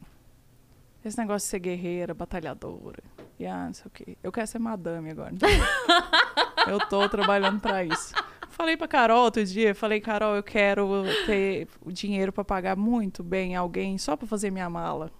Sabe, porque tem, tem um romantismo. desfazer. Desfazer é pior do que fazer. Não, eu cato as roupas, eu boto lá pra lavar, não tem problema não. Mas Nossa, tem eu acho muito- escolher o que, que vai levar, e se tiver frio, se tiver calor, não. Mas, e lavar meu cabelo também seria bom. Talvez uma... Uma cadeira de daquela massagem. Também seria maravilhoso. Mas é, durante muito tempo, por exemplo, minha mãe é uma mulher, coitada, que passou por uns bocados pesados aí, de relacionamento especialmente. Ainda passa, tadinha. Mas num cenário diferente Uhum. agora. E durante muito tempo eu admirei muito ela e as, os- as. Ah, esqueci como é que chama o negócio. Ah, Os adjetivos que eu dava pra ela, que, assim, pra mim eram mais valiosos, era esse. Nossa, você é uma mulher muito guerreira, você tem muita força, você é muito batalhadora, você eh, se resolve, as bombas caem no seu colo e você dá seus pulos. E, velho, no fundo, no fundo, isso é um puta peso do caralho. Entendeu? A gente romantiza isso porque a gente não tem opção. Você tem que lidar. Por exemplo, o cara foi lá, levou tudo. O que que você vai fazer agora? Lidar com essa merda. Uhum. Dá um jeito. Eu Sim. descobri o que estava acontecendo, pensei, vou largar, não vou. Fiquei nessa ainda. Lidando com aquilo. A gente lida do jeito que dá e tem que seguir, porque não tem outra opção. Mas, não, gente, seria muito melhor se a gente não tivesse que passar por essas bostas, Uhum. entendeu? Sim. É que, assim, eu. Eu gosto de ser uma pessoa forte. Eu gosto Sim, da. sim. Né? É, e fico muito feliz de ver que a minha filha está se tornando também uma mulher forte. Apesar dela ser extremamente mais delicada do que eu. Mas ela é uma mulher muito forte já. Mas eu, eu vi uma coisa outro dia que fez muito sentido pra mim e eu peguei isso, assim. Tem algumas frases que eu leio que eu falo, nossa, isso é meu, sabe? Eu tomei posse, assim, que falava que é, ser forte é diferente de não sentir. As pessoas têm o costume de, de não ter cuidado com as pessoas fortes, porque fala assim, ah, tudo bem, ela aguenta, ela é forte. Ah, tá. Mas ser forte não quer dizer que eu não sinta. Eu sinto e aguento mais. Mas não quer dizer que não doa, não quer dizer que não magoe, não quer dizer que não sofra, não quer dizer que não, né? É, não quer dizer que porque você aguenta, tem que ser jogado nas suas costas. é Exato, isso, né? exato. Olha quem chegou! Muito obrigada! Lanchos. Deixa eu Valeu, iFood. passar um alquinho Passa um aqui. E se você quiser nos acompanhar sexta-feira antes, você não sabe o que pedir, seu primeiro pedido no iFood sai por 99 centavos. É só você pegar o seu celular, apontar a câmera pro QR Code que tá desse lado aqui, ó. Tá vendo esse QR Code? É isso. Né? Desse lado. E você vai baixar o iFood e vai fazer o seu primeiro pedido por 99 centavos em pratos selecionados. Aí tem esfirra, tem salgado, tem o mesmo pedido que elas pediram, tem bastante coisa. Então, tamo junto, iFood. Nossa, que bonito. Muito bem, velho. Muitas coisinhas aqui. Ó, arrasou. Eu até uma Mas balinha. É Aquela. diferentona É. Ah. Japonesa e tudo, não é? Não, né? Essa semana que você tá em São Paulo, que você aproveitou pra fazer outras coisas além do Vênus, o que, que você fez? É, deixa eu lembrar. Hoje é- você falou que hoje é sexta-feira. Eu falei, nossa, é mesmo, né? É sexta-feira, parça. Hoje eu gravei um, um piloto. Na verdade, a gente ensaiou, fez um pré-piloto de um projeto que nós estamos tentando fazer acontecer. O Pateta, você conhece o Pateta? Claro. O Pateta tá com a Meu gente. Deus, eu amo o a Deus. Pateta. Nossa, ele é Amo. muito engraçado. Ele é demais, né? Eu tinha que ficar séria e ele fazia umas caras e eu falava, não vai dar certo, eu acho. Yas, a gente precisa trazer o Pateta aqui. Você vai amar ele. Ele Ele é é, uma pessoa maravilhosa. E cara. muito bonzinho também, né? Muito, muito. Você sabe quem é o Pateta, tipo, de, de, de artístico, quero dizer? Eu tô assim pra fazer uma piada. Um cachorro da Disney. Não, o Pateta, assim, ele era o cara que ficava com o ventríloco do boneco Josias. Ah, é? Ah, é já verdade. é. No colo. né? Entendeu? E- Ele, O Marcelo? o Marcelo. Marcelo! Marcelo! um prazer. Precisamos É ele. Você tem que Pateta, conhecer ele, porque Ele é ele, ele tem a mesma profissão que você, Yas. Ele também é humorista. Ah, então, meu super colega de profissão. Eu não sei se ele tá tanto tempo que nem eu, assim, mas dá pra trazer. Quem Aliás, os meninos todos do Confraria, porque a gente já falou muito aqui também do Tuca Graça, que eu amo, amo, amo, amo, amo. Então a gente precisa marcar com eles de virem aqui, porque vai ser muito engraçado com eles aqui. Então você gravou esse piloto com Pateta. Foi. Aí ontem eu tô num processo de querer ser madame, como eu disse, né? Depois E- você explica que eu quero esse processo também. Eu, Eu não não- sei muito bem como que é, eu só vou indo, entendeu? Depois- Uma hora eu quero chegar lá. Inclusive, eu fico pensando uma coisa. Força é algo que dá pra ensinar sem a gente ter que passar por uns perrengues? Porque você falou da sua filha, eu fiquei pensando, eu que gostaria muito que a Clara fosse forte, mas não gostaria que ela tivesse que passar por uns BO pesados, assim. Então, mas aí depende o quanto a pessoa é protegida do BO ou quanto ela lida com o BO, entende? Tipo, eu acho que não importa muito o tamanho do problema. É, eu vou te dar um exemplo que pra mim faz muito sentido. Quando a mãe era bem criancinha, ela foi numa... Eu era professora, então eu ganhava aquele salário que a gente sabe que é vergonhoso pra professor, que, enfim, né, inaceitável o que acontece.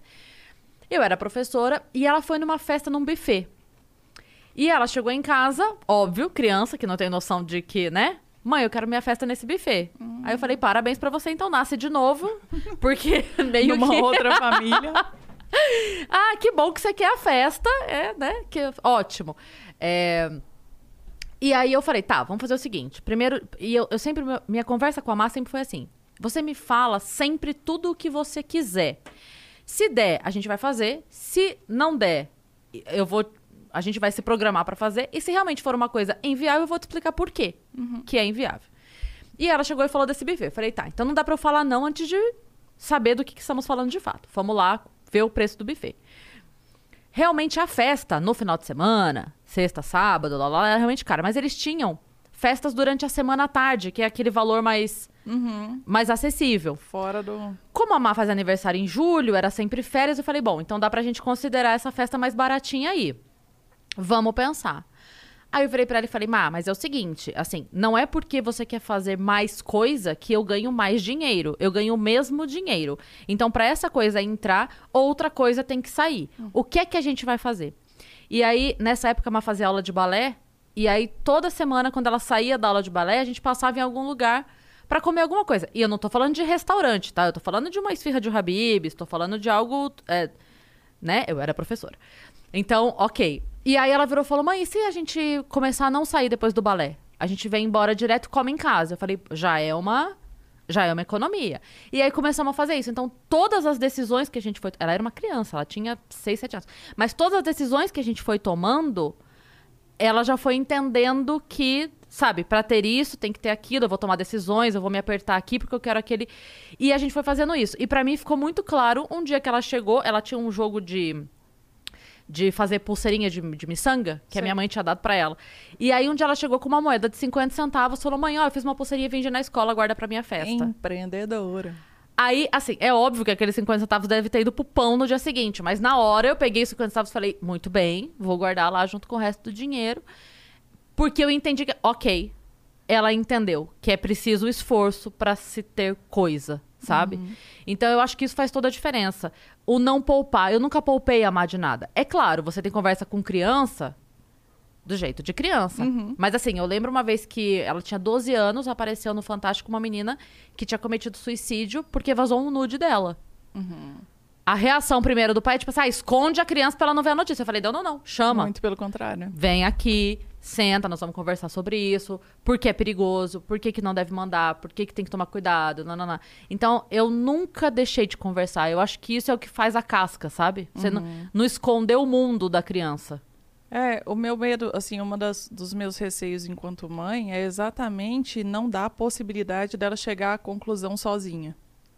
Porque às vezes eu fico pensando, será que a gente não tá entregando as coisas muito mastigadas para ela? Explicando demais. E ela fala às vezes, eu já entendi, eu já entendi, com três anos. Então a gente tá, né? Sim. Chegamos a essa conclusão. Então, beleza, gente, muito obrigada. Preciso voltar para casa para resolver esse meu. Mas é bom conversar. É. É bom conversar e explicar e... Mas eu faço muito isso também. Eu lembro que na- no primeiro ano que a Má é, tirou o título de eleitor, ela veio conversar, tipo assim, mãe, e aí? Aí eu falei, olha, faz o seguinte, é, digita o nome da pessoa que você estiver pensando em votar, você sempre digita assim, fulano de tal condenado, fulano de tal investigado. Essas duas palavras na frente do nome, lê tudo e chegue à sua conclusão de quem é o menos investigado e menos condenado, porque todos serão. Então, faz uma seleção ali. É, Aulas. aulas Ô, Tati, mudando completamente de, de assunto, eu queria que você contasse como, como foi a experiência de participar do Aprendiz Influenciadores. Ô, Yas, vou te falar que eu não ganhei um milhão, né? Queria deixar isso claro antes de qualquer coisa. Esse passo para se tornar madame. Infelizmente Falhou. teve que vir forjado no, no trampo. Na verdade, felizmente, que trabalhar é bom demais também. Sim. Especialmente com o que eu faço, eu gosto bastante. E aí, mas eu acho que eu ganhei uma parada. Nossa, é muito papo de coach, né? Mas Vai. infelizmente, vamos nessa, pessoal. eu ganhei uma parada que não tem preço, sabe? As uma coisa que Você não dá vivenciou. pra tangibilizar, entendeu? que Conta foi pra gente, conta pro pessoal se casa. chama Conta. autoestima profissional. E eu lembro que teve uma mesa de. Acho que foi na que eu fui demitida, sei lá. Não, numa que eu tretei com justos. Que era. Que ele falou, ele me perguntou: você ganhou autoestima aqui no programa? E eu falei: profissional, ganhei. Do resto eu tava de boa. Mas é, foi muito importante, assim. E, e o mais legal disso tudo é que. E muita coisa mudou. Muita, muita coisa mudou. Pra você ter noção, um ano antes eu estava pronta para fechar a acidez, demitir todo mundo, porque simplesmente não era, não pagava as próprias contas. A empresa não pagava a sua própria conta. E coincidiu com o ano que a Clara estava para nascer, foi muito pauleira. Que ano foi isso? 2017 que a Clara nasceu, então foi 2018. Começou no finalzinho de 2017. Espera um pouco. Isso foi antes ou depois daquele que eu fui roteirista que você participou lá? Entubados. Você foi Entubados. roteirista, é Fui. verdade. Eu fiquei um tempo sendo roteirista. Eu saí porque tentaram sacanear o Danilo e aí eu pulei fora. Você ficou no outro, no segunda temporada? Não. Eu saí na metade do primeiro. Hum. Ah, que sacanagem é essa aí? Agora fiquei interessante. Não, Fofoca, tentaram. eu quero saber. Não, então uma, uma pessoa tentou fazer uma sacanagem com o Danilo. E aí eu, entre o meu emprego e o Danilo, eu sempre vou escolher o Danilo. Porque se não fosse por ele, eu não tava em nenhum É, emprego é da minha amor, vida. né, que chama isso. É amor Paixão. mesmo. Não, é, não, paixão Não, não, é, mas é amor mesmo. Eu amo o Danilo como se ele fosse meu irmão. É, foi ele que me pôs naquele programa. É, cara, a- a- eu sempre falo isso, as pessoas têm uma imagem muito deturpada do Danilo. Ele briga muito pelas mulheres que ele confia e gosta e defende, sabe? Foi assim com a Ju, foi assim comigo, foi assim com a Mel. Foi, é assim com um monte de mulher que ele vai e defende e indica. E a Beth. A Beth A é uma Beth que ele indica Moreno. pra tudo quanto é lugar. E não foi diferente nesse programa. Só que daí chegou um momento lá que tentaram colocar ele numa enrascada. O programa era ao vivo e tentaram fazer um negócio estranho. E aí. Menina, não tava sabendo. Eu tava lá É. todo dia, dormindo três dias no estúdio. É, Você vê aí como eu... a gente não sabe mesmo. Não, mas não era. Assim, não era nada grandioso, até porque ele continuou no projeto. Eu tô Aham. falando. Tentaram fazer um. Entendeu? Aí eu fui lá e. Comprei a briga. Falei: não, não, não, isso aqui não vai rolar desse jeito. Vocês não vão fazer isso com o cara. E aí foi isso. E aí eu saí. Ou seja, falou, falou, falou. Não, Não. entregou a fofoca direito. Porque mas tá tem bom. gente que cuida Beleza. pra não levar processo, né, Tati? Alguém tem que fazer isso, Alguém né? tem que nesse fazer lugar. isso aqui. Talvez o próprio Danilo não pouparia os detalhes e tomaria Com certeza. Danilo, Não, mas daí- faz uma thread lá no Twitter. Se ele quiser contar, ele conta. Aí é o conta dele. Mas uma coisa sobre ele que pra mim foi muito surpreendente é que é- ele é uma pessoa muito doce no dia a dia. Uhum. Muito doce, muito na dele, muito de boa. Ele é mesmo. Hum. A Yasney tá sabendo. Essa semana ele me mandou uma mensagem perguntando um negócio lá. Aí eu falei assim, viu, escuta. Você tá chateado comigo por alguma coisa? Porque eu chamei ele pra vir aqui já no Vênus e ele não veio. Só que, tipo assim, ele falou, ó, não, não deu pra eu ir e tal, não sei o que, não sei o que. Aí eu falei, você tá chateado comigo por alguma coisa? Eu te fiz alguma coisa? Aí ele mandou áudio falando assim, você tá loucona, ô? Você tá loucona? Para de ser doida! Porque ele não gosta de nenhum papinho assim, né? Não. Não, é. que, que chateado? Você tá loucona? Eu tô com obra na casa da minha mãe, tô fudido aqui trabalhando pra caralho. Você tá loucona? Ele falando assim. falei, ah, então tá bom. Então se tá tudo bem, então tá bom. É, uma hora vem. Tá Então vem logo, vem logo. Não, mas ele É. falou, ele falou assim, olha, é, o seu tá aqui, tá anotado e vai ser o próximo. Quando eu for, vai ser o próximo. Eu falei, então tá bom. Muito que bem. Ah, mas conta que você ia contar, Tati, do. Que você teve um.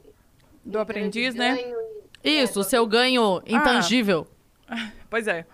O interessante é que eu não, não queria entrar, né? Eu fiquei. Ah, fiquei tretando aí muito tempo. Na verdade, eu passava a treta pra mão da Carol, a Carol tretava. Mas eu não queria. Eles me chamaram, a Clara tinha cinco meses. O Intubados foi um ano antes da Clara nascer. Ah, tá, então foi antes. É, é, é, tá vendo como eu sou ruim com datas? Eu, eu só sei, é tipo AC, DC. É antes da Clara e depois da Clara. Até porque talvez você não tivesse topado dormir três dias por semana no estúdio. Ah, com certeza não, né? Tendo uma filha recém-nascida. Eles chamaram a primeira vez, a Clara tinha cinco meses, ela amamentava, não fazia sentido. A gente conversou sobre a Clara aí, porque é confinamento, né? Não sei se a galera tá ligada, mas é um confinamento num quarto de hotel. Eles no... fecham. Do Justus? É, Hum. eles fecham uma, um andar inteiro do hotel, e aí cada pessoa fica num quarto, incluindo as meninas que cuidam do casting da produção. E à medida que o povo vai sendo eliminado, vai diminuindo o fluxo naquele, naquele andar. E aí, é, a gente conversou sobre a Clara aí, ficar, sei lá, com a babá, com uma parente dentro do quarto de hotel para poder ficar à noite com ela, porque é foda, cinco meses, muito Sim. pequenininho, pensei, né? Aí foi, não foi, não deu em nada, passou, eles sumiram. Foi uns 10, uns cinco meses depois, né? A Clara deve que estava com uns 10 meses, eles entraram em contato de novo. Ó, agora vai rolar, estamos conseguindo patrocínio, ela topa agora. Aí eu, ah, não, a Clara ainda tem 10 meses, ainda tô amamentando, não sei o quê. Eu tinha muito medo de dar uma bosta. Uhum. Tinha medo demais de dar bosta. Eu tinha medo deles me- estarem me chamando para eu ser a vilã do programa. Porque eu e depois sou. isso refletir na sua carreira, né? É, uma carreira que, tipo, eu tava reconstruindo, entende? Porque Uhum. um ano antes tinha Foi um momento delicado. Uhum. muito delicado. E o Áureo, que é o meu Amásio, e a Carol. muito bom. E a Carol, que já tava trampando comigo na época, eles ficaram: você tem que ir, vai. Existe uma possibilidade de você ganhar, você tem que ir. Eu, não, galera, não vamos não, vamos largar isso pra lá. Aí- Inclusive, aqui no chat, o pessoal subiu uma hashtag a favor do seu Amazo aqui, quando você tava contando a Ah, história. é, você vê, tá famosíssimo ele aí, ó, Afeganistão. olha, e Falaram, é que- falaram o quê, Yas? A hashtag... Sou time Oro. É, time ouro, isso mesmo. Aí, é, no Réveillon, não foi, Carol? Na virada do ano, eles entraram em contato e falaram assim, ó, agora tá tudo certo, o programa tem data para começar, vai ser gravado, não sei o quê, e aí você tem que me falar agora se vai ou não vai. Vai ou não vai? Decide aí que nós temos que procurar outra pessoa. Aí eu, ah, vamos largar isso pra lá, não vamos não, vamos deixar isso quieto, não sei o quê. Aí entrou um time de convencimento lá em casa. Um time de convencimento. É, minha mãe, meu pai. Eu falei, na hora que eu falar pra minha mãe e meu pai que eu tô querendo ir, ficar, existe a possibilidade de ficar dois meses confirmada. Com a Clara, tipo, nem tinha começado a andar. A Clara começou a andar, eu tava lá, eu não vi, por exemplo. Vi vídeo, né, depois, mas não vi pessoalmente. Aí, é, não, você tem que ir. A primeira coisa que você fala, você tem que ir. é Você achava que eles iam falar pra você não ir? massa. Total. Na hora. Eu mal terminei de falar, eles falaram, não, você tem que ir, é uma oportunidade. E o que, que, que a galera tá te falando? Eu falei, tá falando que é pra eu ir. Tal. Quem podia saber, né? Porque também tem a- o negócio de não poder contar. Aí foi uma treta tão grande, porque o contrato não chegava, e todo dia que o contrato não vinha, eu falava assim, excelente, É é, que um não vai sinal. rolar, é um sinal do universo. Não vai rolar. Aí, e não fazia mala, não fazia, porque era mala para ficar dois meses. Aí eles mandaram o contrato na sexta-feira, seis horas da noite, e eu tinha que estar lá no domingo de manhã. Falei, agora eles mandaram o contrato, agora não posso falar não, né? Como é que os caras vão confinar a galera no Sim. domingo? Vamos. Aí fui. E aí a gente ficou confinado, cinqu- eles ficaram confinados 59 dias, eu saí nos 58. Ou seja, eu fiquei confinada todo o tempo, E só não ganhou só. apenas apenas não ganhou dinheiro, mas no que eu ganhei de experiência e de noção da, do meu potencial, entendeu? Eu sei que é piegas, é papo de coach, mas, velho, acho que a galera que me acompanha já há algum tempo consegue enxergar que rolou um, um negócio que Uma mudou, assim, o esquema. Qual foi a prova assim que você achou que mais marcou pra você? A gente fez uma, a primeira foi dos bombeiros. E a gente tinha que entrar num soterramento com fumaça, né? Uma é, simulação. E retirar no uma limite? vítima. Hã? No limite? No Tipo limite isso. Tipo isso. Essa foi a que mais me marcou, assim, porque meu irmão é bombeiro e tal, e já tinha uma ligação, e também porque ela foi, demandou muito fisicamente, e eu queria fazer todas as provas. Eu acabei não fiz três das quatro, e a gente ganhou, foi mó legal. Então acho que essa, sabe? Mas eu aprendi assim. É porque, como é muito rápido, em um dia você tem que fazer um evento, tipo assim, você comete muito vacilo. Então, eu acho que o que mais me gerou de aprendizagem foi, tipo, os vacilos que, pod que podem acontecer e pode, sei lá, dar uma merda muito grande no geral. Então, você tinha que ficar policiando o negócio inteiro. Foi bom, assim, foi excelente. Muito legal. Eu não consigo nem explicar pra vocês o que que girou, que chave que foi que girou. Mas girou uma chave Você acha que absurda. você voltou muito mais confiante? Abriu, abriu Muito mais. Realmente. É, depois disso a gente ramificou a acidez feminina em mil coisas. Eu comecei a enxergar o negócio da vitrine ao invés de dependência da plataforma. A gente. é, Ah, minha cabeça, minha cabeça abriu muito. Mas rolou um ponto negativo também, que foi as meninas que trabalhavam comigo na época que eu voltei, elas reclamavam. Que, tipo, não, você quer tudo pra ontem agora? Tu quer- Porque lá é assim, você precisa Sim, do negócio pra sim. ontem, né? Eu não. Isso, é- isso é uma coisa que depois que a gente trabalha num lugar assim, é difícil voltar.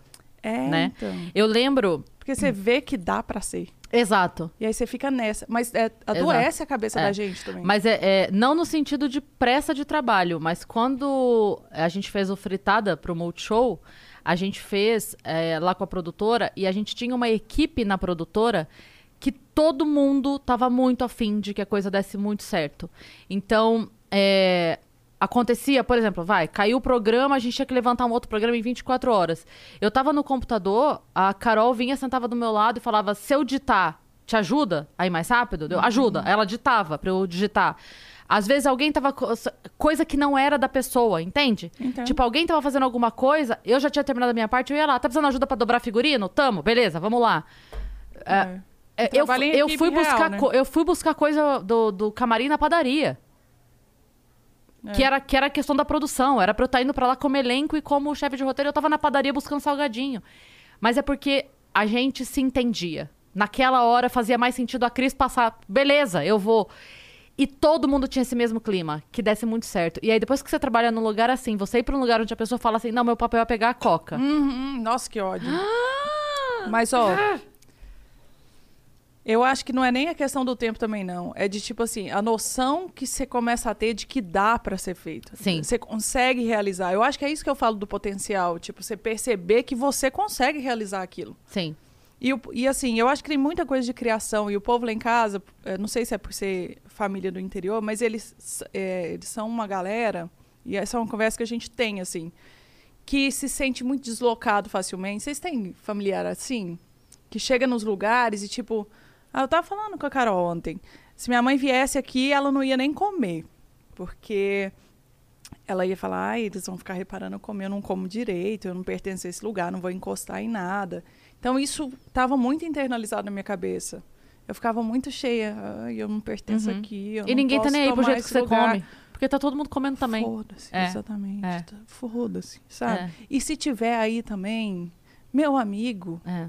o que, que isso vai mudar na minha vida? Altos nadas. É. E aí você deixa de viver várias experiências e passar por várias coisas que podem ser muito legais, porque você tá nessa de de não se sentir à vontade. Sim.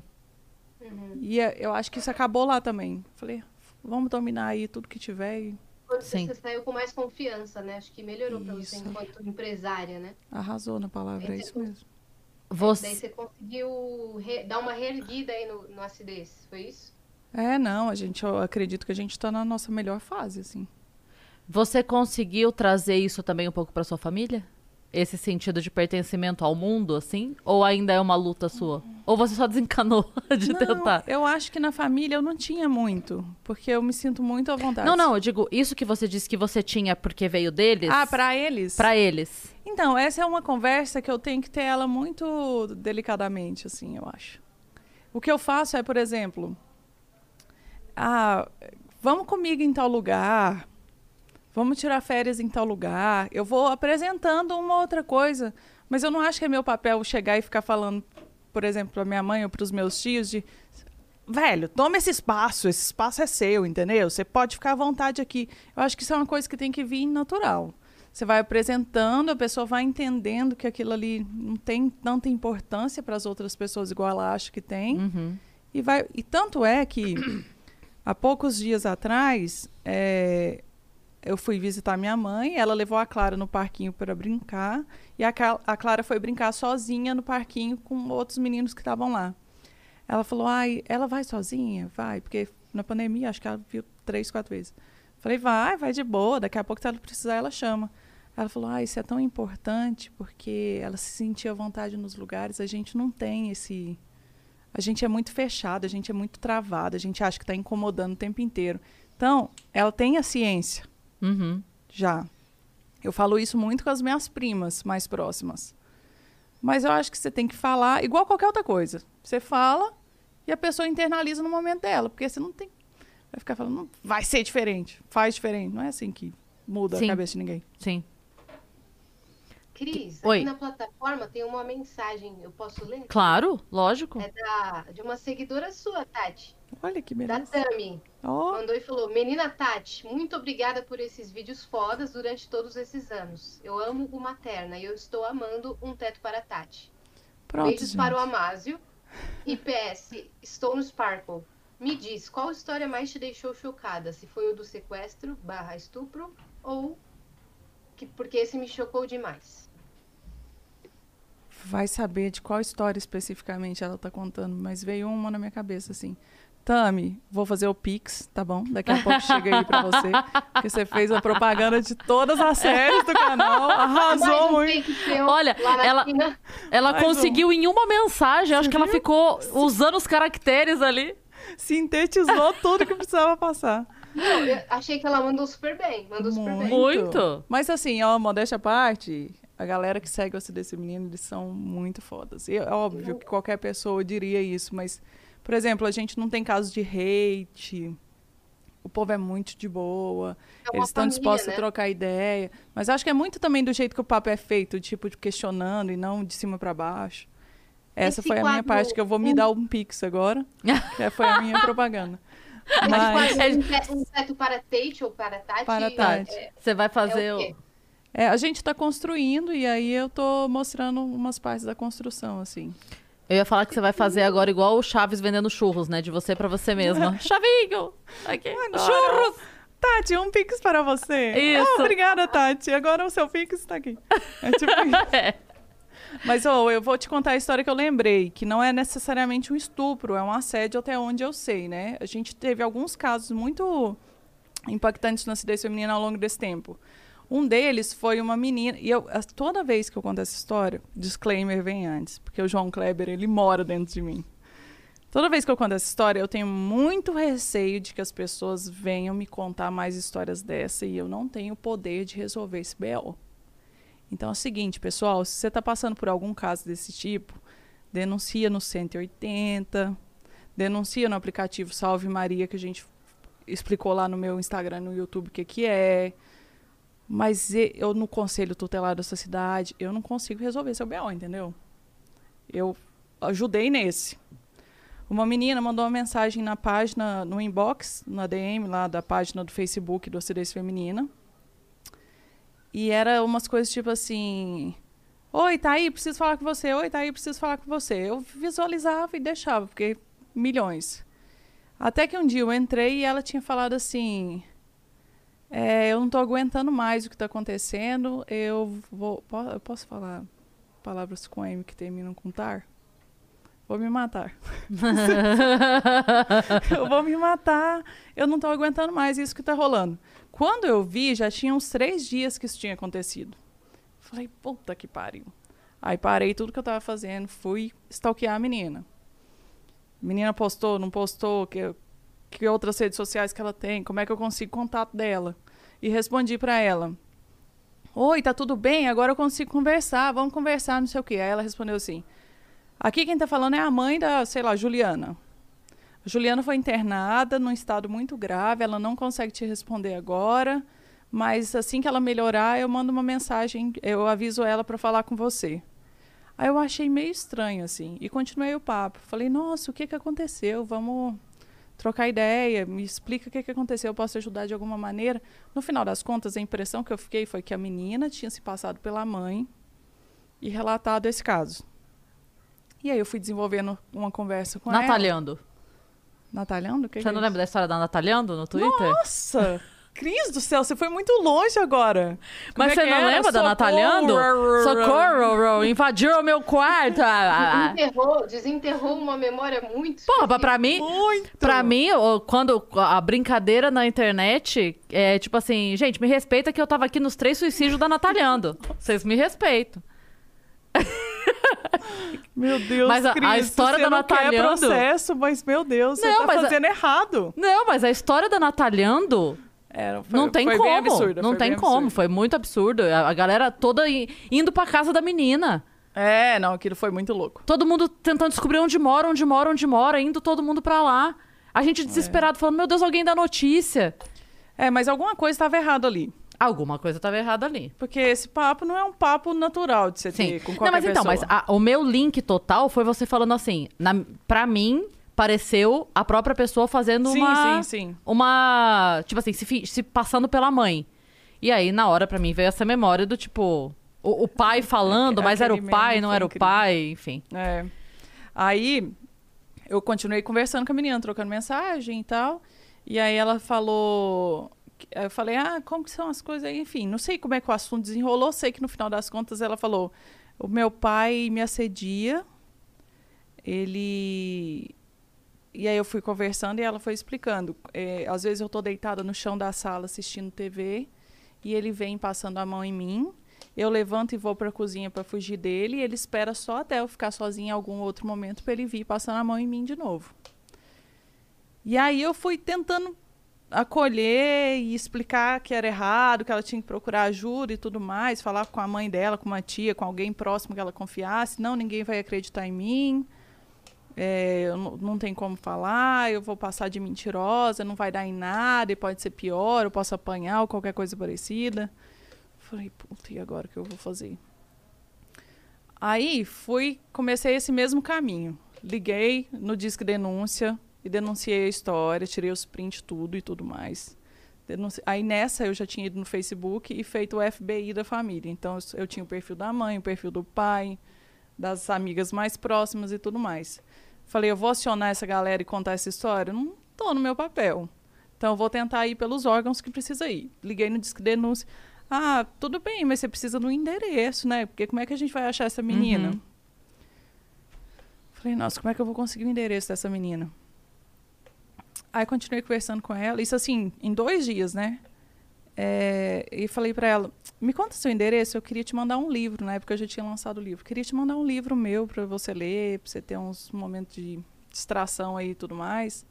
Ela caiu na, na isca na hora, mandou o endereço.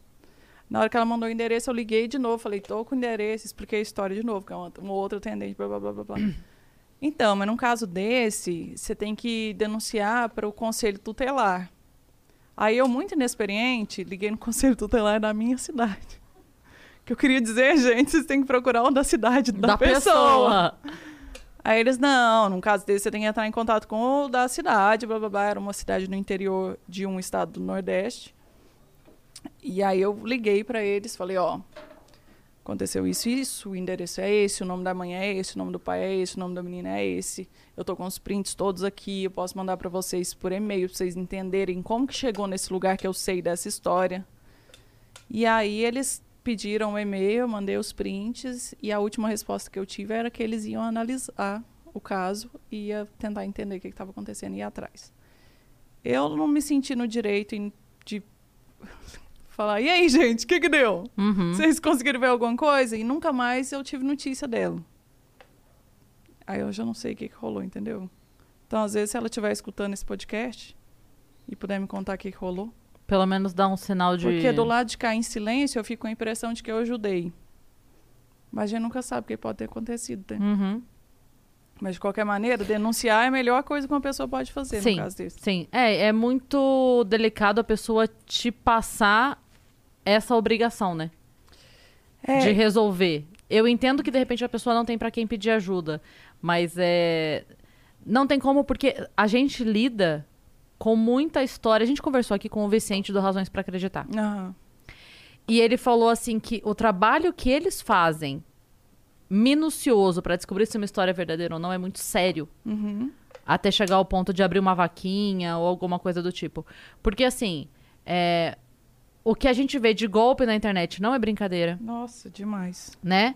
De pessoas que se usam de histórias é, difíceis que não necessariamente são verdadeiras, né? Então, a gente fica assim, e aí tá, e você vai fazer isso, e aí você vai virar a central agora de denúncia. Não dá pra você ser a central de denúncia, sabe?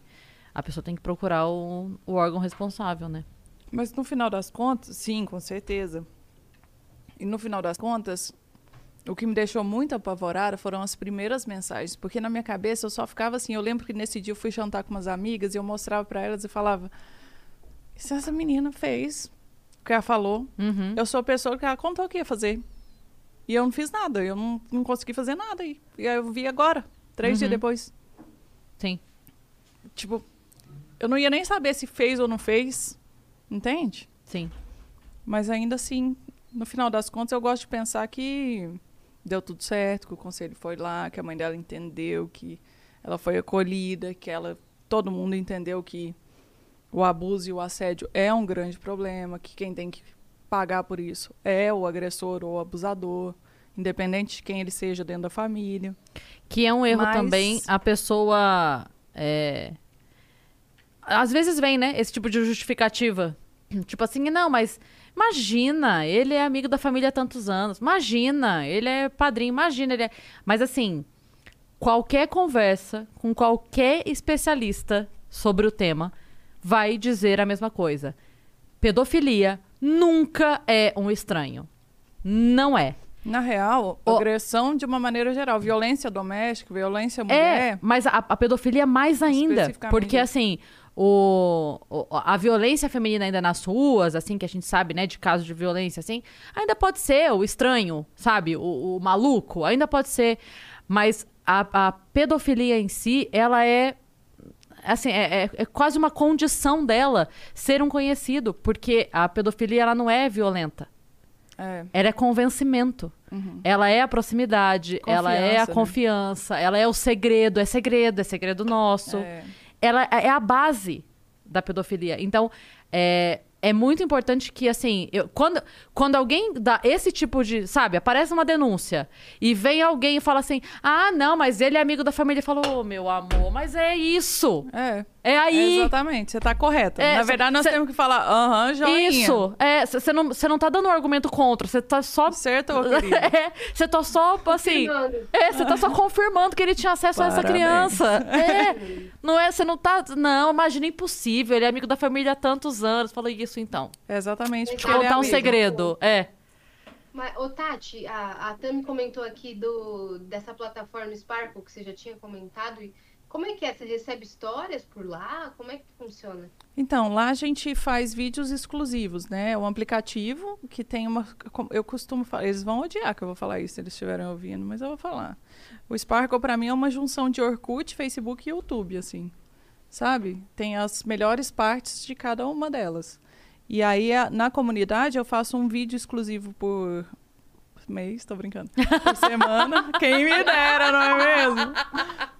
um vídeo exclusivo por semana e a gente faz algumas outras postagens pontuais, mas lá a gente só fala sobre sexualidade. E não é num viés sensual, sexual, tipo fotos no, sei lá, OnlyFans. OnlyFans. Eu nem consigo, galera, eu nem consigo fazer isso dentro de casa do meu quarto, sei. Mesmo que eu conseguisse. Não, você é madame. Eu, eu vou chegar lá, Cris. eu tô me vestindo pra chegar lá, entendeu? Você já tá um passo à minha frente. Eu tô então, tentando porque passar a mensagem pro universo. Você já tá. Você tá extremamente chique, com um salto, a unha maravilhosa, entendeu? O cabelinho tá. Eu, eu tô 10 casas pra trás. É, mas eu tô em São Paulo, no Airbnb, pedindo comida de delivery. Vai lá em casa pra você ver como é que é a situação. E assim, né? Se você for nos stories, provavelmente eu tô assim o tempo inteiro. Mas é aquela história, né? 15 E segundos o que do que dia. tá atrás dos stories que o povo É. tá com meme essa semana também? Você tá passando essa mensagem, você tá emanando a energia, madame. É isso. Isso, gente, eu fico feliz. Eu tô tão madame que eu cheguei aqui hoje e eu não tinha tirado a etiqueta da blusa. Entendeu? Olha isso. Muito Não, madame. Tá deixaram, deixaram você subir as escadas sozinho ou te carregaram? Não, na verdade eu vim num trono, né? Logo após a minha massagem. Ah, é, com uma folha assim. Foi, tinha um cara atrás de mim de sunga, abanando uma grande folha de bananeira. Isso, o Amásio tá puta essa hora. Provavelmente o Serginho. Ah, Provavelmente Foi o o Serginho. Serginho.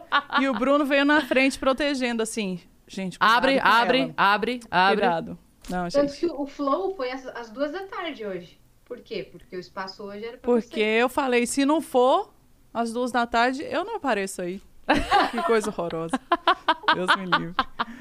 Mas ô, aí a gente fala sobre sexualidade lá, é isso, basicamente. Então a gente- eu peguei Então, todos os. Mas aí Essas histórias... o- Ah, tá. Então você não conta histórias lá. A gente tem contos eróticos que a própria galera Ah. manda, eles mandam, a gente posta. E eu também faço, respondo e-mails, que é um tipo de vídeo que funciona muito bem no YouTube tanto, e lá também. Que a galera manda, tipo, ah, o que, que você acha disso? Ah, o que você acha daquilo? Comenta aí minha história e tal. E, gente, tem muita coisa cabeluda. Nossa, Uhum. o que aparece de Code? Tá ligado com o Code? Gente, o que tá acontecendo? Essa- É. Existia muito já, né? E agora a galera Na tá verdade, sentindo agora só ficou é, à vontade pra falar. É. É, muito, muito interessante. Mas é, eu já ouvi falar muito também. É. É, eu ia perguntar desse outro que ela comentou aqui, eu sou a melhor propagandista, tá? Do de mães, A Tânia do de maternidade, como é que é esse? É. Esse é no mesmo lugar, não? Não, Também? esse é no YouTube. Eu faço uma playlist de maternidade desde que eu soube que a gente ia tentar ter uma criança. Eu comecei antes do processo. Porque eu achei que ia demorar, né, Cris? Mas parece que os espermatozoides lá em casa, eles são bem rápidos. e aí, deu pra eu fazer um vídeo só. Tentando Oh. Tentativa ruim. Oi, gente, tô grávida. Que maravilhoso! Foi, gente, ai. esse é o primeiro vídeo da série. A gente vai começar agora a tentar. Segundo vídeo. Oi, gente, tô grávida. Já lá mostrando o teste. Foi tipo isso mesmo. E aí, desde lá, então, eu fico falando sobre questões de maternidade. Mas os conteúdos, eles são sempre sob o viés da mulher que está passando pelo rolê. A gente costuma falar que a gente fala da complexi, complexibilidade de ser uma mulher, entendeu? Então, por exemplo, eu falo muito sobre empreendedorismo, falo muito sobre essa questão da imagem, que para mim, ontem ficou, sei lá, tem seis meses que ficou muito claro para mim que muda muita coisa. E por isso que eu tô nessas de zoar de madame. É, falo sobre a maternidade do meu viés. Já falei maternidade? Acho que sim. Então, mais uma vez, porque é a, a função que a gente exerce mais. Falo sobre o rolê de ser dona de casa também, porque eu também gosto. Eu adoro passar uma roupa, inclusive, galera. Eu acho uma ofensa. Quer dar um pulo lá em casa? Tá- Eu tô pronta. Você, você lava a louça? A gente pode fazer essa barganha. Você gosta de passar roupa? Gosto muito. E de relacionamentos de uma maneira geral. Então a gente fala muito na Acidez Feminino sobre relacionamentos de pai e filhos, de amizade, no trabalho também. O amoroso, obviamente, que é o que a galera mais manda. Então, a sessão maternidade não tem nada a ver com a criação da Clara, até porque eu não sei fazer isso. Eu, tipo, tô aprendendo o rolê. Mas eu falo da minha visão dentro daquilo. Ó, a pior fase para mim foi essa aqui. Foi punk por causa disso e daquilo. E sempre tentando não romantizar o negócio.